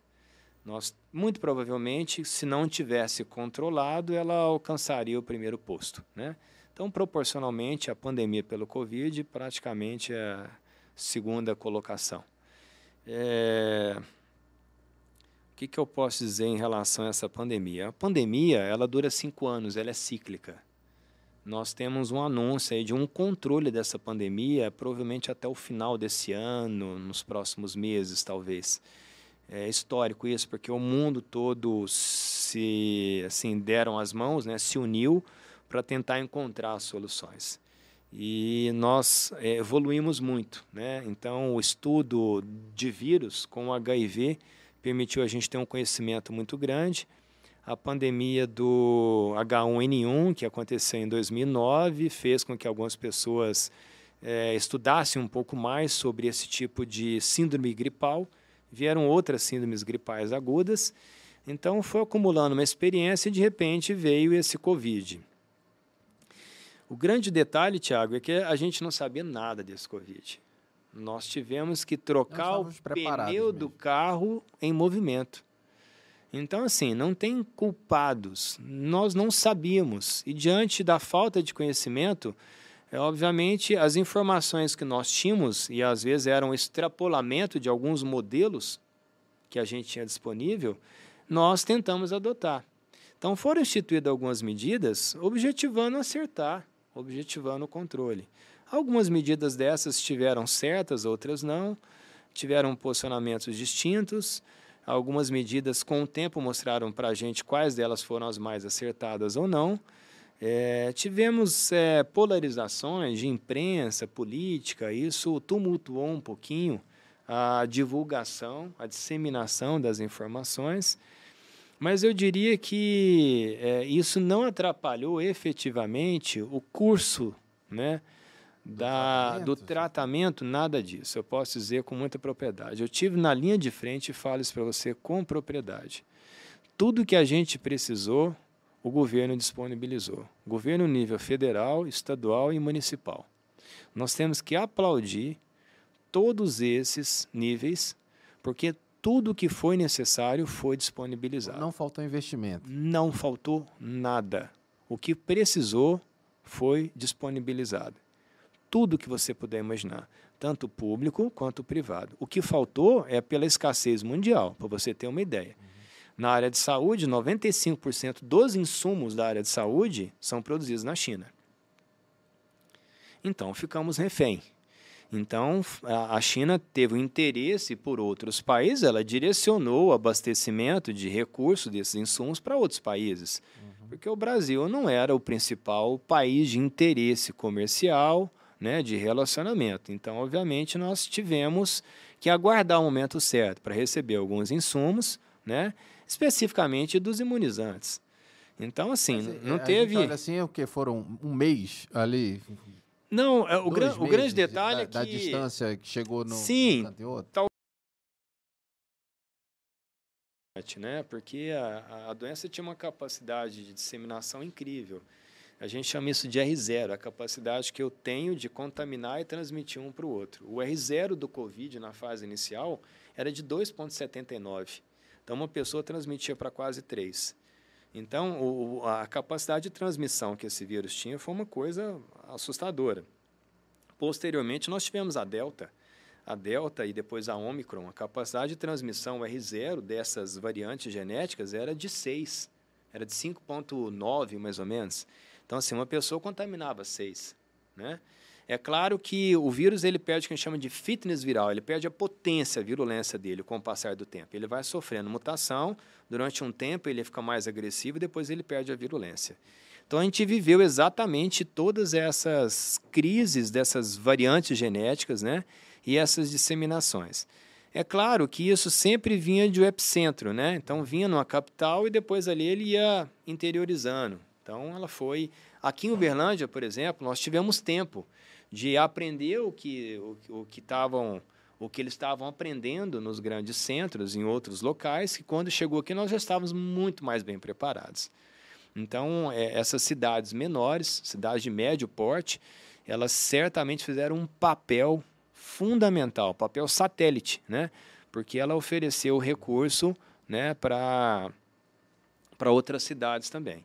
É claro que nós não tínhamos uma equação certa. Até que ponto que você orientava todo mundo ficar em casa, né?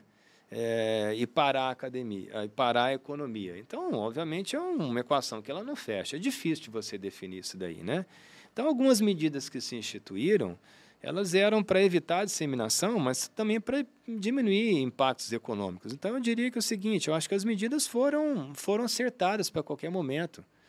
O, o que a gente às vezes não concorda, que, por exemplo, Uberlândia adotou muito bem algumas medidas de restrição, mas algumas cidades próximas não adotaram. E durante um momento, a cidade de Uberlândia, como recebia os casos mais graves das cidades pequenas, ela lotou. E os nossos leitos de UTI ficaram lotados, que a gente recebia, acolhia as pessoas de fora. E quando o município de Uberlândia precisou, realmente tivemos dificuldade. Então, em algum momento, em todas as cidades onde a pandemia realmente explodiu, nós tivemos muita dificuldade de leito de mobilização muito grande de setores privados, né, de associações, é, outras entidades aí que criaram mecanismos de adaptação e fizemos uma força-tarefa muito grande. Eu diria para você que às vezes alguém divulgava não usar máscara, etc. Isso não atrapalhou tanto. Você acreditava na vacina ou não, isso não atrapalhou tanto a pandemia. Eu posso dizer para você com propriedade. Então, você acha que assim, é, desculpa lhe interromper, mas falando assim, você falou assim, ó, que existe uma um ciclo do vírus. Do vírus. Uh, você acha que aí, vamos falar de vacina, a vacina ah. ajudou a diminuir demais, esse ciclo? Demais, Ou você fala assim, não, era um ciclo não. natural e a vacina não existia? Não, ela, ela ajudou sim, não tem nenhuma dúvida. O Brasil deu um show de imunização, é um dos países com menor, com maior competência né, de imunização. Então, o Brasil já tem um know-how de campanha, né? E, e, assim ele fez muito bem. Eu acho que nós não tínhamos mais vacina porque não tinha vacina. Não tinha sido produzida vacina. Não era só aqui, né? Não, no mundo todo. no mundo todo. E, na verdade, quando chegavam as vacinas, as vacinas que tinham disponíveis para a gente não tinha no mercado, não tinha condições de produzir, né? E algumas é, indústrias aí colocaram situações abusivas, igual a Pfizer. Ela colocou uma situação que, assim, não se responsabilizava por efeito colateral, vendia uma quantidade Isso é reduzida é né? para te entregar só depois de três, quatro meses e, e um preço absurdo. Então, assim, assim, Se acontecer alguma coisa, você não pode me comprar. Nada, nada não. Então, assim, qualquer pessoa que tivesse naquela posição lá não poderia fazer esse contrato. Né? Isso é nem probidade administrativa. Então, a gente sabe que tive, teve essa dificuldade. Então, assim, é, eu acho que conseguiu os imunizantes, né? Esse governo teve um papel muito importante. Ele construiu indústria para poder aumentar a produção de imunizante inclusive adquirir todos os insumos, aumentou muito a capacidade produtiva. Nós temos tecnologia know-how para produzir qualquer vacina do mundo, né? uhum. É, e assim foi feito. Eu acho que a vacina ajudou demais. O Brasil deu um show. O Brasil foi um dos países que mais imunizou pessoas proporcionalmente à quantidade de habitantes, talvez um dos que mais que mais imunizou. E com primeira, segunda, terceira dose, diversificando os imunizantes, etc. Então o Brasil conseguiu controlar realmente quando ele teve na linha de frente, né? É, equipando os hospitais, melhorando as condições né, de UTI. Faltou, o mundo todo ficou desabastecido com antibiótico, com medicação analgésica, com equipamento de respirador e tal. Então, isso nós vivemos, essa angústia. Né? A gente que esteve na linha de frente não foi tão fácil assim, tão simples assim. Né? É, mas isso não, eu diria para você que não foi tão contundente. Eu acho que o Brasil deu um show mesmo em relação a isso. E agora eu vou falar para você um lado que a gente, médico, né, que poucas pessoas é, imaginam que a gente viveu. Tiago, eu já tenho já bons anos que eu sou formado, mais de 25 anos. Eu já estou numa condição na minha vida bem mais tranquila. Eu já não precisava de estar tá me propondo a fazer isso, né? É, mas é uma questão de princípio. Humanitária. É uma questão do seguinte, é, é além de humanitária, é, é, se eu estou na universidade treinando as pessoas para lidar com situações de emergência, treinando os procedimentos, preparando elas para enfrentar em qualquer situação de gravidade, como é que na hora que tem a guerra o general fica escondido debaixo da mesa? É, você poderia. Poderia. Não, ficar... Eu decidi o seguinte: eu vou para a guerra. Porque quando o general vai para a guerra, o batalhão vai junto. E ele vai para ganhar, certo? Não foi uma situação fácil. Porque quando eu fui, não sabia como é que era esse vírus, por ser o mais antigo, né? um dos mais antigos da equipe, os procedimentos por leis têm que ser feitos pela pessoa que tem mais experiência. Obviamente, eu fui um dos mais expostos para fazer os principais procedimentos, né? Os procedimentos que eram o quê? Intuba é, intubação, intubação, viária difícil, outros procedimentos, né? Até o manejo também. Temos um time muito bom, mas, obviamente, por idade, eu tive que executar a parte desses procedimentos, o que é absolutamente natural. Você precisa de uma curva de aprendizado. Uhum. Para você poder entubar Não bem. É simples. Para você entubar bem, você tem que ter acima de 60, 60 intubações. Para atingir realmente uma experiência, um refino, são 100 intubações. Então, assim, imagina quanto tempo você tem de experiência para isso, né? Quantas pessoas, né? Quantas Quantos pessoas? casos, né? É, que... Nós temos um laboratório de simulação realística, que é um modelo simulador, é uma coisa fantástica, é, americano, né? Que a universidade adquiriu, que lá você simula qualquer treinamento de emergência, inclusive intubação, inclusive vias aéreas difíceis, deformidades anatômicas, dificuldades que você tem para realizar o procedimento. E eu, inclusive, sou instrutor nessa área. Então, eu treinei muita gente dessa maneira. Né? Então, obviamente, tive uma, uma grande oportunidade de melhorar as minhas habilidades nesse aspecto, além da experiência. Então, obviamente, tive que estar trabalhando nisso aí e foi e encarei realmente o desafio. Quando realmente começou o Covid, que a gente não sabia como é que seria, eu tive uma conversa com a minha, minha esposa. Ó, vou para a linha de frente com as minhas filhas também.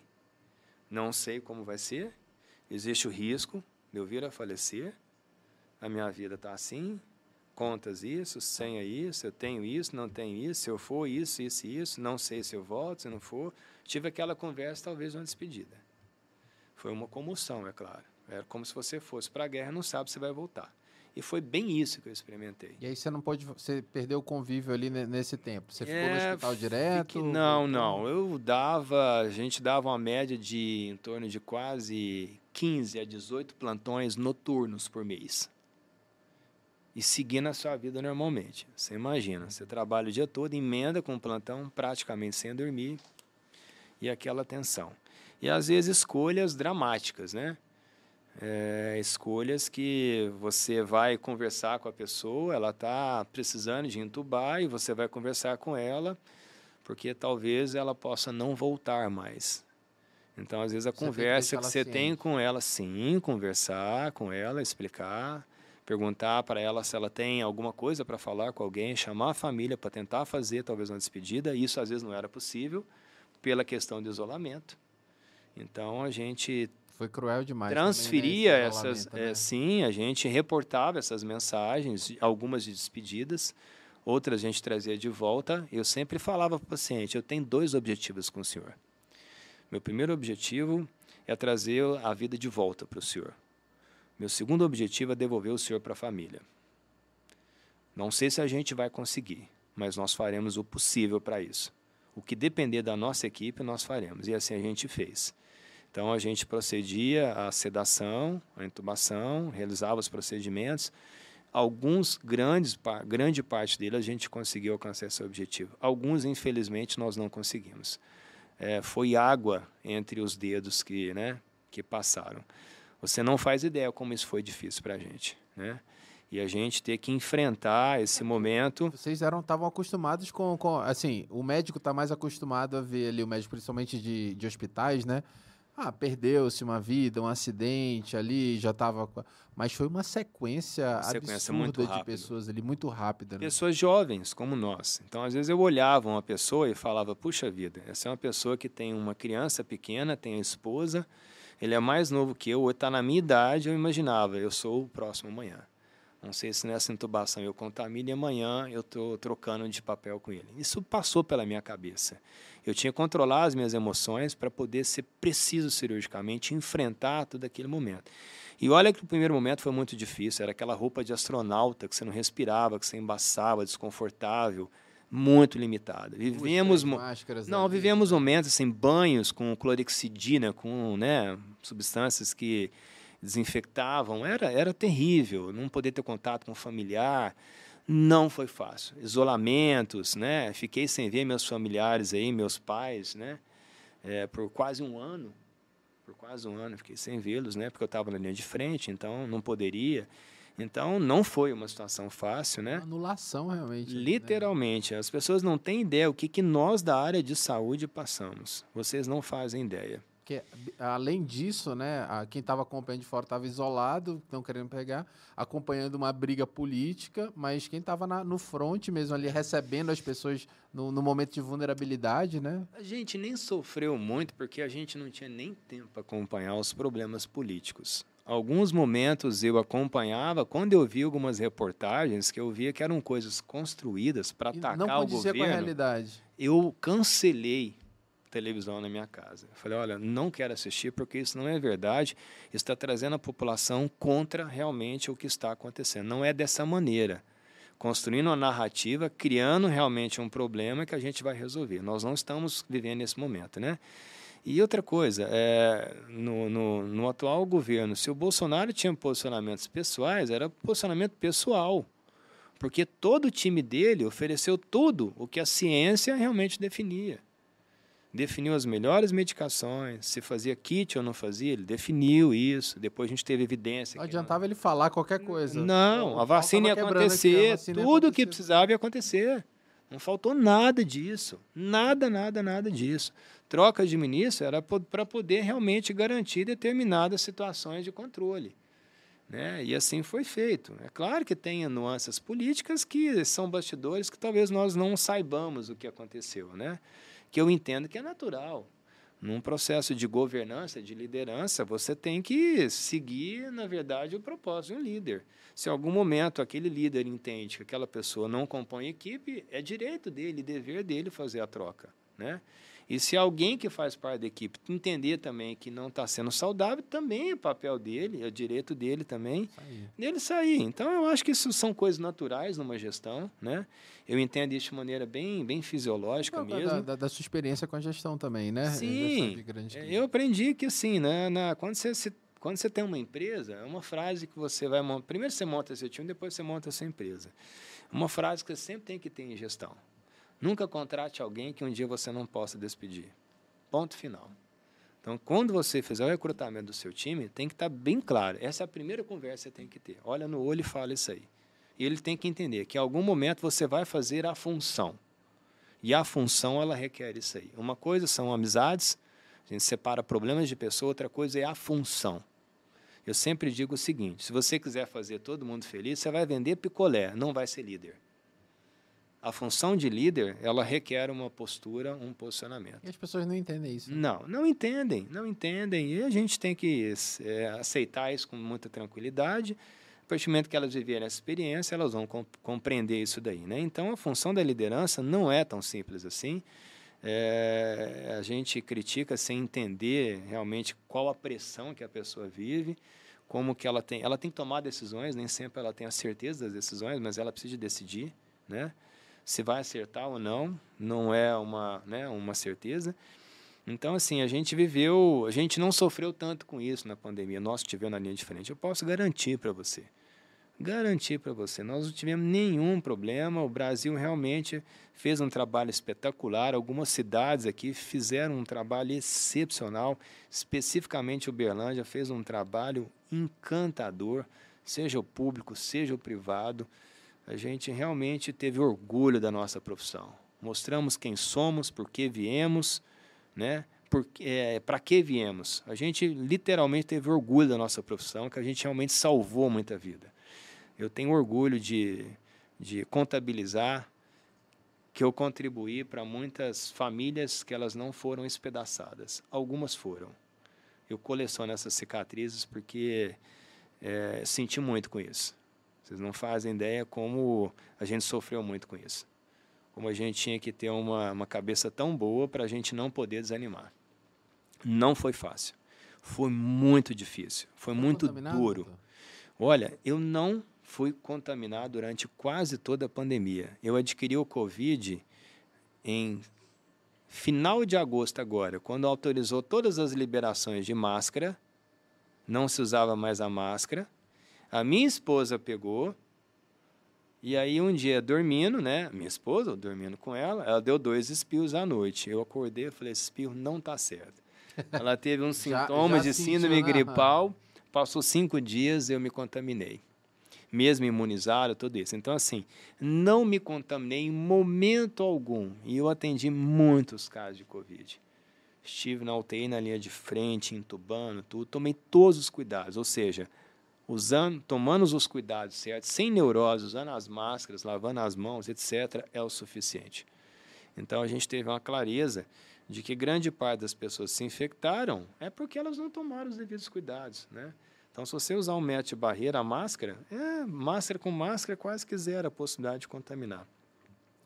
Então, é, foi uma, foram detalhes foram experiências, casos que a gente vivenciou que abalou realmente a, a nossa forma de pensar. É, tivemos uma experiência com doenças gravíssimas, né, especificamente a inflamação pelo Covid, manejo de é, melhorou muito o nível, porque a gente teve que treinar mais pessoas, isso elevou muito o nível né, da, de, do, do tratamento para doenças graves, os hospitais ficaram melhor equipados, né? Eu acho que as equipes progrediram muito, né? Ela evoluiu muito para poder se preparar para tentar combater realmente o Covid.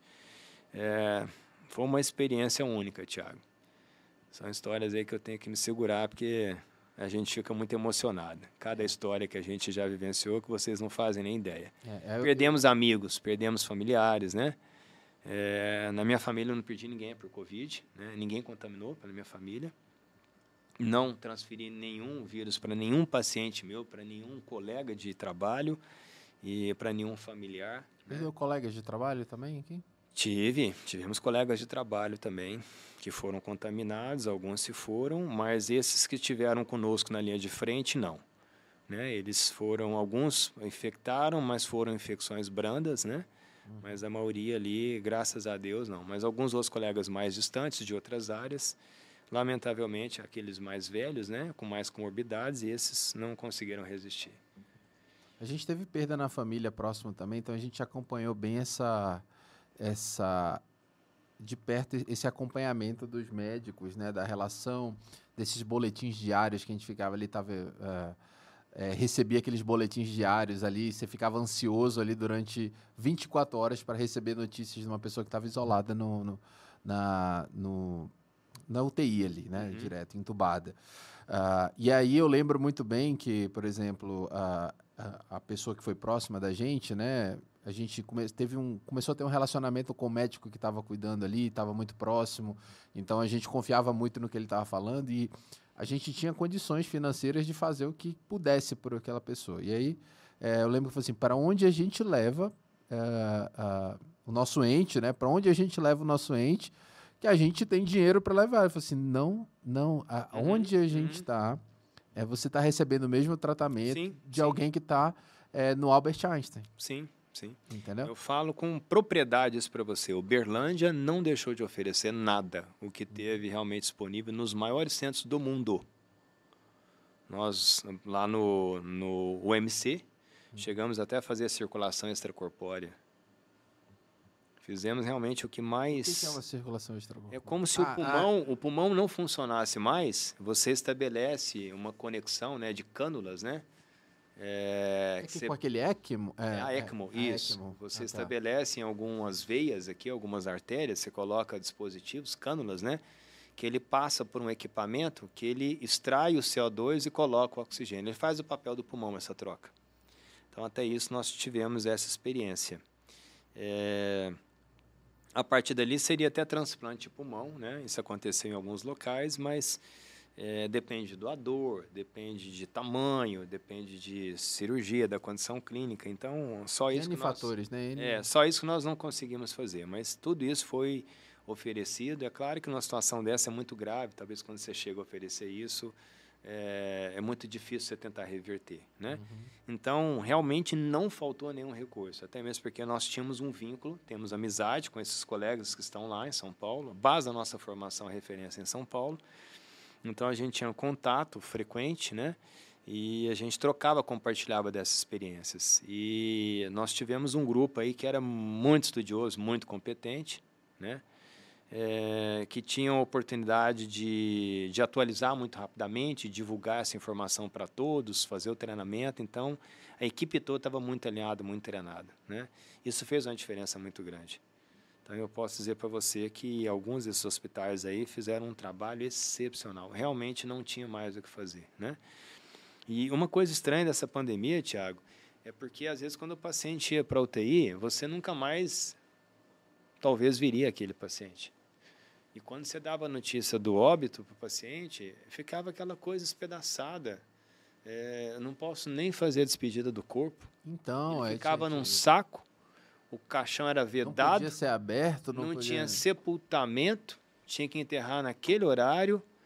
Então, assim, ficou muito desmontado na cabeça das pessoas. Elas não elaboraram muito bem o luto. É, o velório, né? Que eu acho que o velório que é esse momento de transição. Simboliza é, a simboliza. passagem. Não, e, e, faz você ver, cara, tá aqui o corpo. Sim. Eu tô me despedindo é, é, fisicamente ali, corporeamente da pessoa. Não teve. A, não teve. As pessoas não tiveram, né?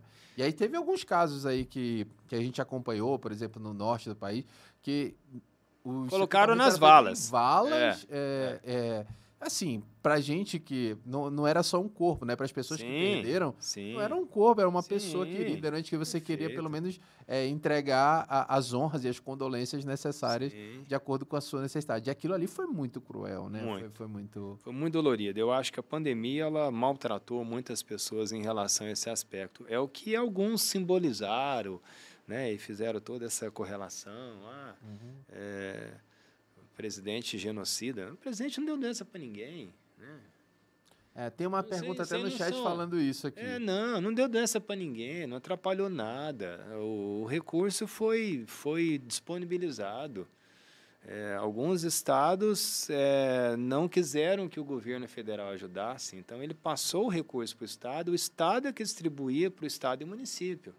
Né? Uhum. Então, o governo federal, durante um tempo, ele queria organizar, orquestrar isso aí. Mas os estados não, os estados é queriam fazer as compras. Então, algumas bagunças que aconteceram foram por conta de alguns estados e municípios, não foi problema de governo federal. A gente que teve realmente no dia a dia, acompanhou tudo isso, sabe que isso nada aconteceu. Nada aconteceu. Lamentavelmente, construíram a narrativa, né? independente de que posição política, seja o que for, mas isso é covarde. Isso é, é, é leviano. Não foi o Brasil que sofreu com isso, né? Só foi o, Brasil que todo. sofreu com isso. Isso foi leviano você fazer essa correlação, né?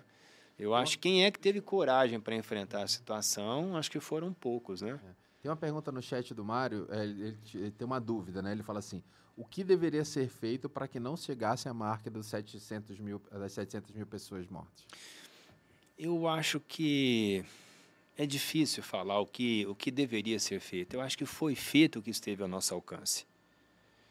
Eu acho que não era possível imunizar antes, porque nós não tínhamos vacina, não tinha nem validação da vacina. E o Brasil é um país continental, né? Pessoal tamanho continental, da... não tem jeito. Eu tenho que priorizar a vacina de acordo com os locais que têm mais quantidade de contaminação. Né? Teste teve demais.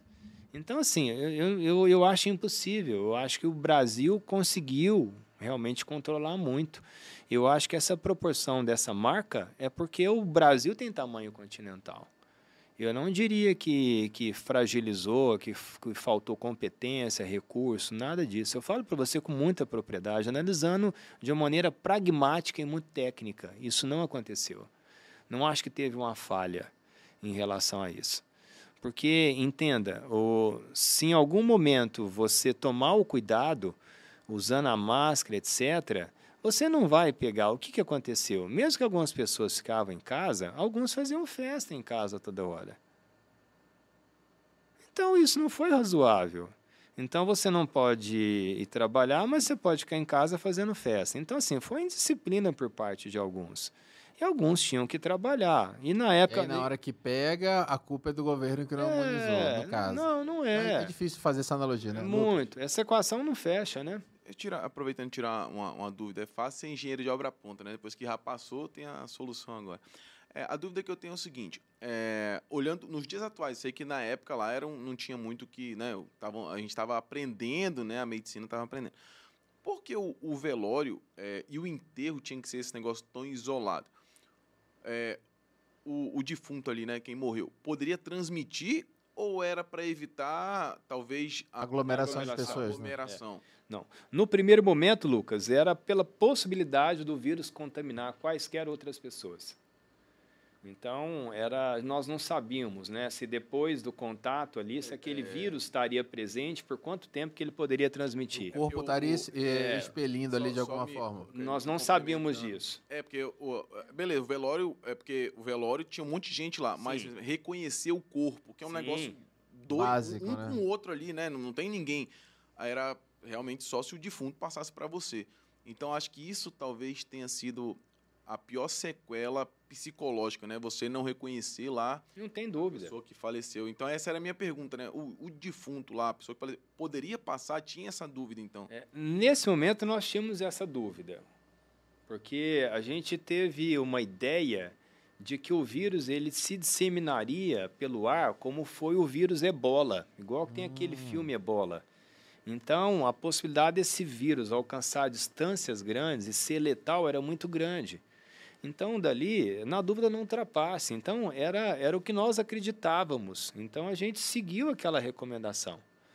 Então, daquela recomendação, nós tínhamos que, até virou uma lei, a gente tinha que obedecer, não poderíamos obedecer aquela Era decreto, lei. né? Era Tava decreto. Ali. Então, a gente tinha que obedecer, não podíamos descumprir, né? Independente da, da humanização, da, da humanidade. Independente. A gente ficava... Era uma guerra, né? Nossa, não, não tinha a gente fazer. ficava, assim, triste. Você imagina o que, que a gente ter que estar diante da família, anunciar o momento do óbito e ainda nos posicionar quanto a esse momento de impossibilidade de ter o contato. de pelo menos ver a pessoa. Depois, com o passar do tempo, a gente entendeu que com máscara, né, não tinha toda essa transmissão, a gente foi entendendo, aí a pessoa pôde fazer o reconhecimento.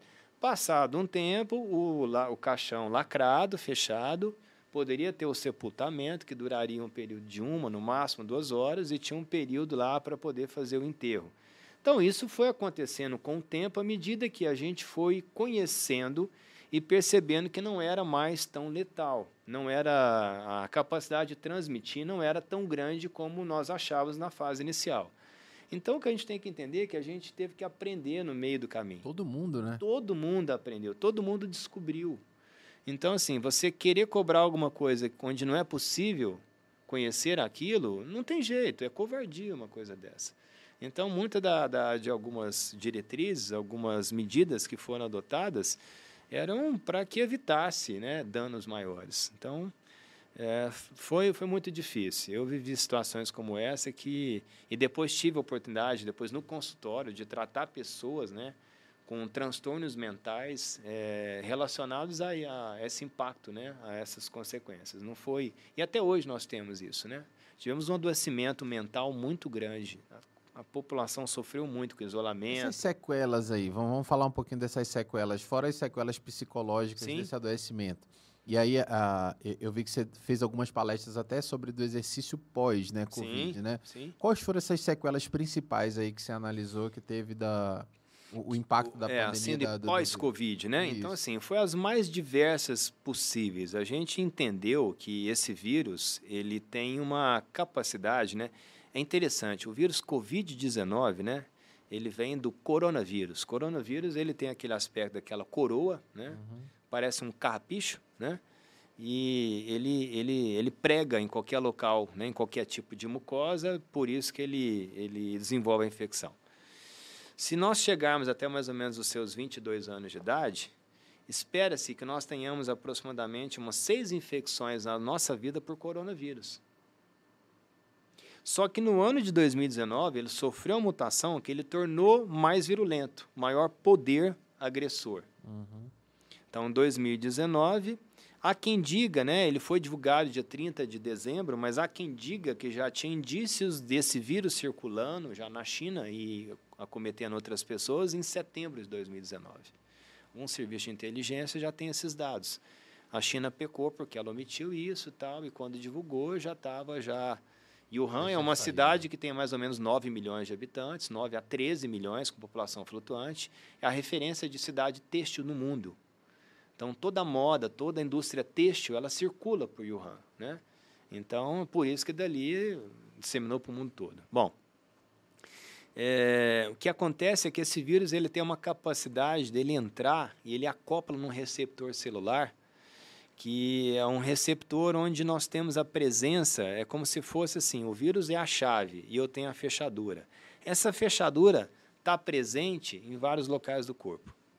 Cérebro, principalmente nessa região frontal, via aérea superior, via aérea inferior, traqueia, brônquios, pulmão, pega coração, pega intestino, pega é, fígado, ele pega pele, ele pega também o interior dos nossos vasos, o endotélio, é, estimula um pouco mais, ele coagula mais rápido, trombosa mais rápido, e ele pega também músculo. Então, assim, é uma doença multissistêmica, em que você não sabe de que maneira que ele vai disseminar. Então, ele tinha uma fase que ele entrava no corpo, tinha um tempo para o organismo poder reconhecer, produzir anticorpos, a depender da situação, esse anticorpo, a resposta né, do, da, da, contra o vírus era tão grande que a reação inflamatória era tão grande que ela levava a um colapso do corpo, a própria resposta inflamatória. E em alguns casos a pessoa inflamava tão rápido que agravava, né? E precisava da intubação, e alguns vieram a falecer e alguns conseguiram se salvar depender do padrão da gravidade que vieram depois as sequelas. As sequelas são as mais diversas possíveis, desde sequelas, um evento trombótico, um infarto, um derrame, né? desde sequelas é, de esquecimento, de fadiga, alguns até com lesões de inflamação da meninge, de alguns pares cranianos, algumas pessoas que têm dificuldade de perda de movimento por lesão de nervo periférico e de músculo, questão de memória também, alguns casos até associam uma demência né, precoce associado aos casos mais graves de, de infecção pelo Covid. É, tivemos também miocardite e pericardite, aconteceu em aproximadamente 34% da população, muito mais comum que a gente imagina. É um vírus que tem uma afinidade por esse tecido. É, a gente viu também muita lesão renal, lesão intestinal e algumas lesões é, de fígado também, né?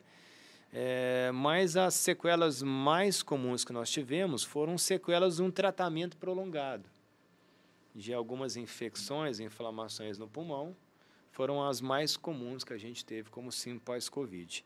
E às vezes o paciente ele passava da infecção pelo Covid, mas predispunha a ter outras infecções bacterianas. Aí o paciente tinha várias infecções bacterianas, hospitalares, multiresistentes. Então, às vezes a pessoa tinha uma internação prolongada e ele passou a ter sequela dessas lesões. Às vezes a, a potência do antibiótico era tão grande que levava uma lesão renal ou uma lesão hepática. Ou então levar, levava um outro tipo de lesão. É, dava um tipo de diarreia, desnutria o paciente. Então, foram várias dessas sequelas. Mas a gente tem visto muito a sequela, né, principalmente o pós-Covid, principalmente das formas mais leves, que a gente percebeu foi uma fadiga uma fadiga, uma dor muscular assim terrível. Qualquer coisinha que eu faço, eu fico literalmente cansado. Mas a mais comum de todas elas foi o déficit de atenção, foi o esquecimento, a perda de memória. Incrível. Ele tem um lapso de memória é, que se você não escreveu o que você acabou de falar aqui anotar, passa um pouquinho você não lembra daquilo que você falou. Então, isso esteve presente, talvez os, das formas mais leves, foi talvez um dos sintomas mais comuns, né? além da perda de olfato e da perda do paladar.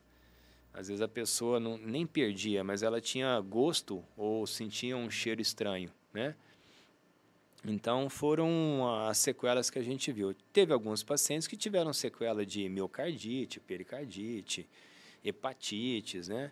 Então, isso, lesões neurológicas também. Isso a saiu gente... totalmente leso, né, da, das hum, infecções. A gente tem que entender o seguinte, é, vamos dizer assim, é, nós tivemos ali aproximadamente quase que 80% das infecções foram só infecções leves, brandas. Uhum.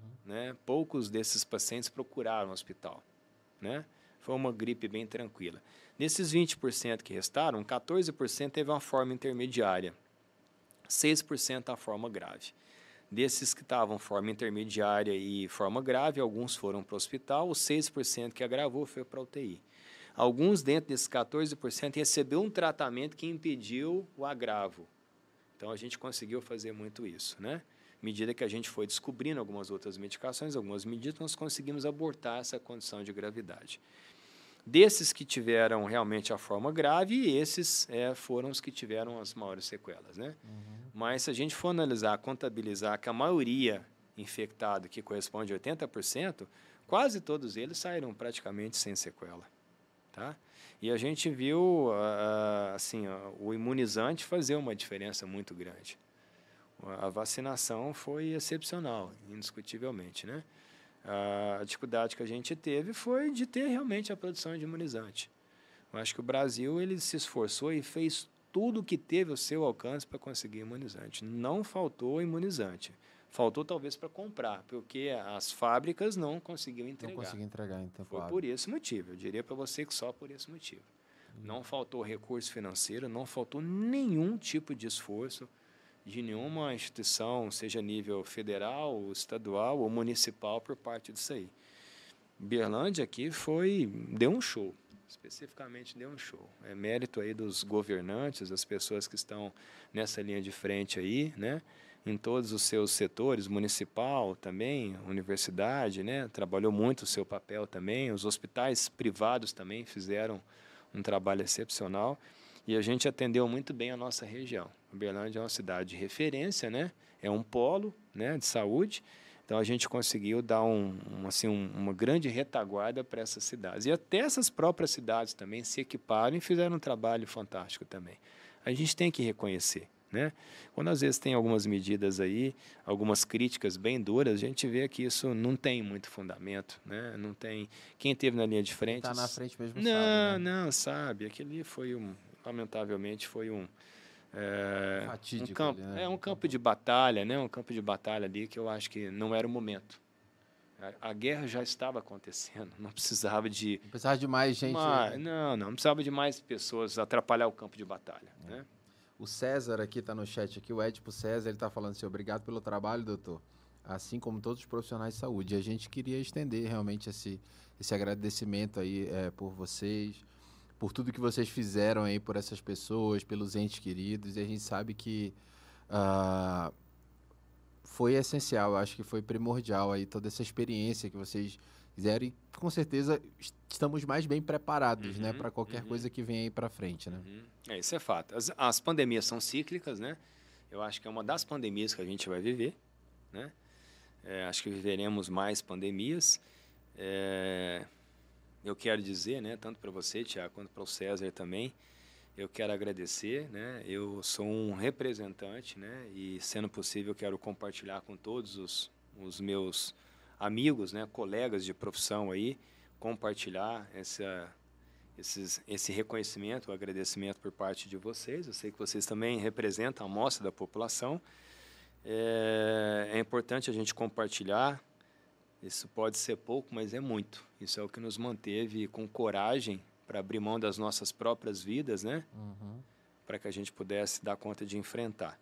E dizer que nós fizemos a nossa obrigação. Nós escolhemos ser médico por isso. Não fizemos mais nada do que deveríamos fazer. Isso eu posso dizer. Não fizemos mais nada do que a nossa obrigação. Obrigado, de verdade. Se a gente é um soldado, você está preparado para a guerra. E quando acontece a guerra, você não sabe se você vai sobreviver nessa guerra. Hoje eu olho para trás e fico pensando, não acredito que eu consegui sobreviver. Porque durante muito tempo, por diversas vezes, eu achei que em algum momento eu poderia ser contaminado e poderia ser mais um, principalmente na fase inicial de pandemia. Imagine que, que a pessoa passando mal e não tem outra pessoa para ir lá e fazer o que tem que ser feito. Você vê que toda a sua equipe está em estado de pânico, e você, por ser o mais antigo, mais né, experimentado, manter, manter o equilíbrio e você tem que ir lá e fazer. Todo mundo pode fugir, menos você. Eu vivi isso diversas vezes. Diversas vezes. Vocês não fazem ideia como foi difícil. Repito, fizemos o que deveríamos ter feito. Essa era a nossa obrigação. Nós escolhemos fazer isso e a gente tinha que fazer bem feito. E não fiz nada sozinho, não. Eu sempre digo que tem uma frase que é muito bacana, né? Essa frase é do pai do, do Romeu Zema. Aprendi com um paciente meu que trabalhou, teve a oportunidade de trabalhar com ele. Falava o seguinte, ó, fala, fala o seguinte: nada substitui a força e eficiência de um trabalho em conjunto. Isso é uma frase que eu nunca mais esqueci na minha vida. E aonde eu estou, que eu tenho alguma equipe, né? Não faço nada sozinho, sempre tenho os meus times Graças a Deus, nunca estou sozinho, estou sempre acompanhado, né? Seleciono, preparo, recruto muito bem esse time. Sou uma peça desse time. É, eu sempre digo isso: nada substitui a força e a eficiência de um trabalho em conjunto. Então, esse trabalho que a gente fez lá foi um trabalho em conjunto e fizemos muito bem feito. E, e assim, eu me orgulho disso, né? Foi uma coisa que aconteceu ao longo de muitos anos da minha carreira. Eu entendia que assim tive muito orgulho da minha profissão. Falei, puxa vida, como valeu a pena, né, fazer essa escolha profissional, porque nós fizemos uma diferença, né? Eu sempre falo isso para os meus alunos, falo isso para alguns pacientes, alguns amigos, né? O que que esse planeta mudou depois que você passou por aqui? Se na sua passagem aqui você não agregou algo, você tem que refletir sobre a sua existência, né? sobre a sua passagem. Né? Então, nós tivemos a oportunidade de mostrar, de fazer uma diferença. Né? Fizemos a nossa obrigação. Eu acho que quando a pessoa escolhe ser médico, ela é um sacerdócio. Ela não tem outra opção.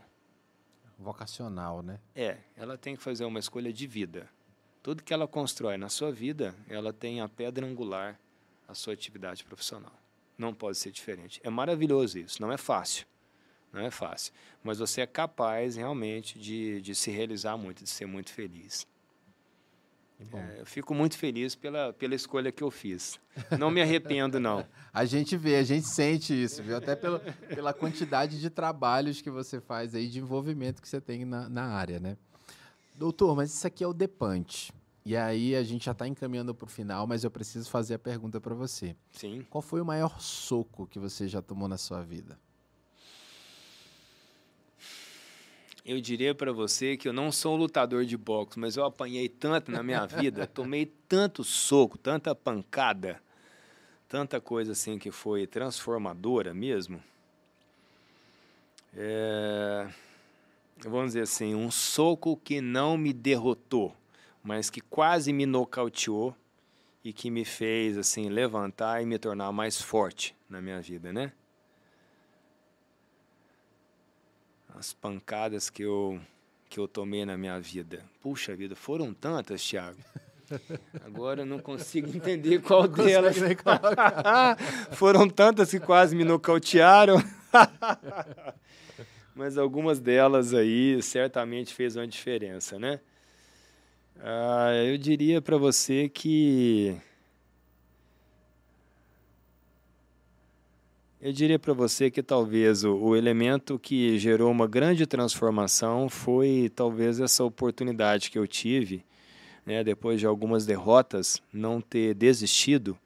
Quando eu tinha esses oito anos de idade, quando eu conquistei essa medalha de apenas um terceiro lugar, eu vi que eu poderia me esforçar e que aquilo ali a minha vida tornaria diferente. Essa é o, talvez eu tenho tenho mais de 50 troféus, mais de quase 300 medalhas.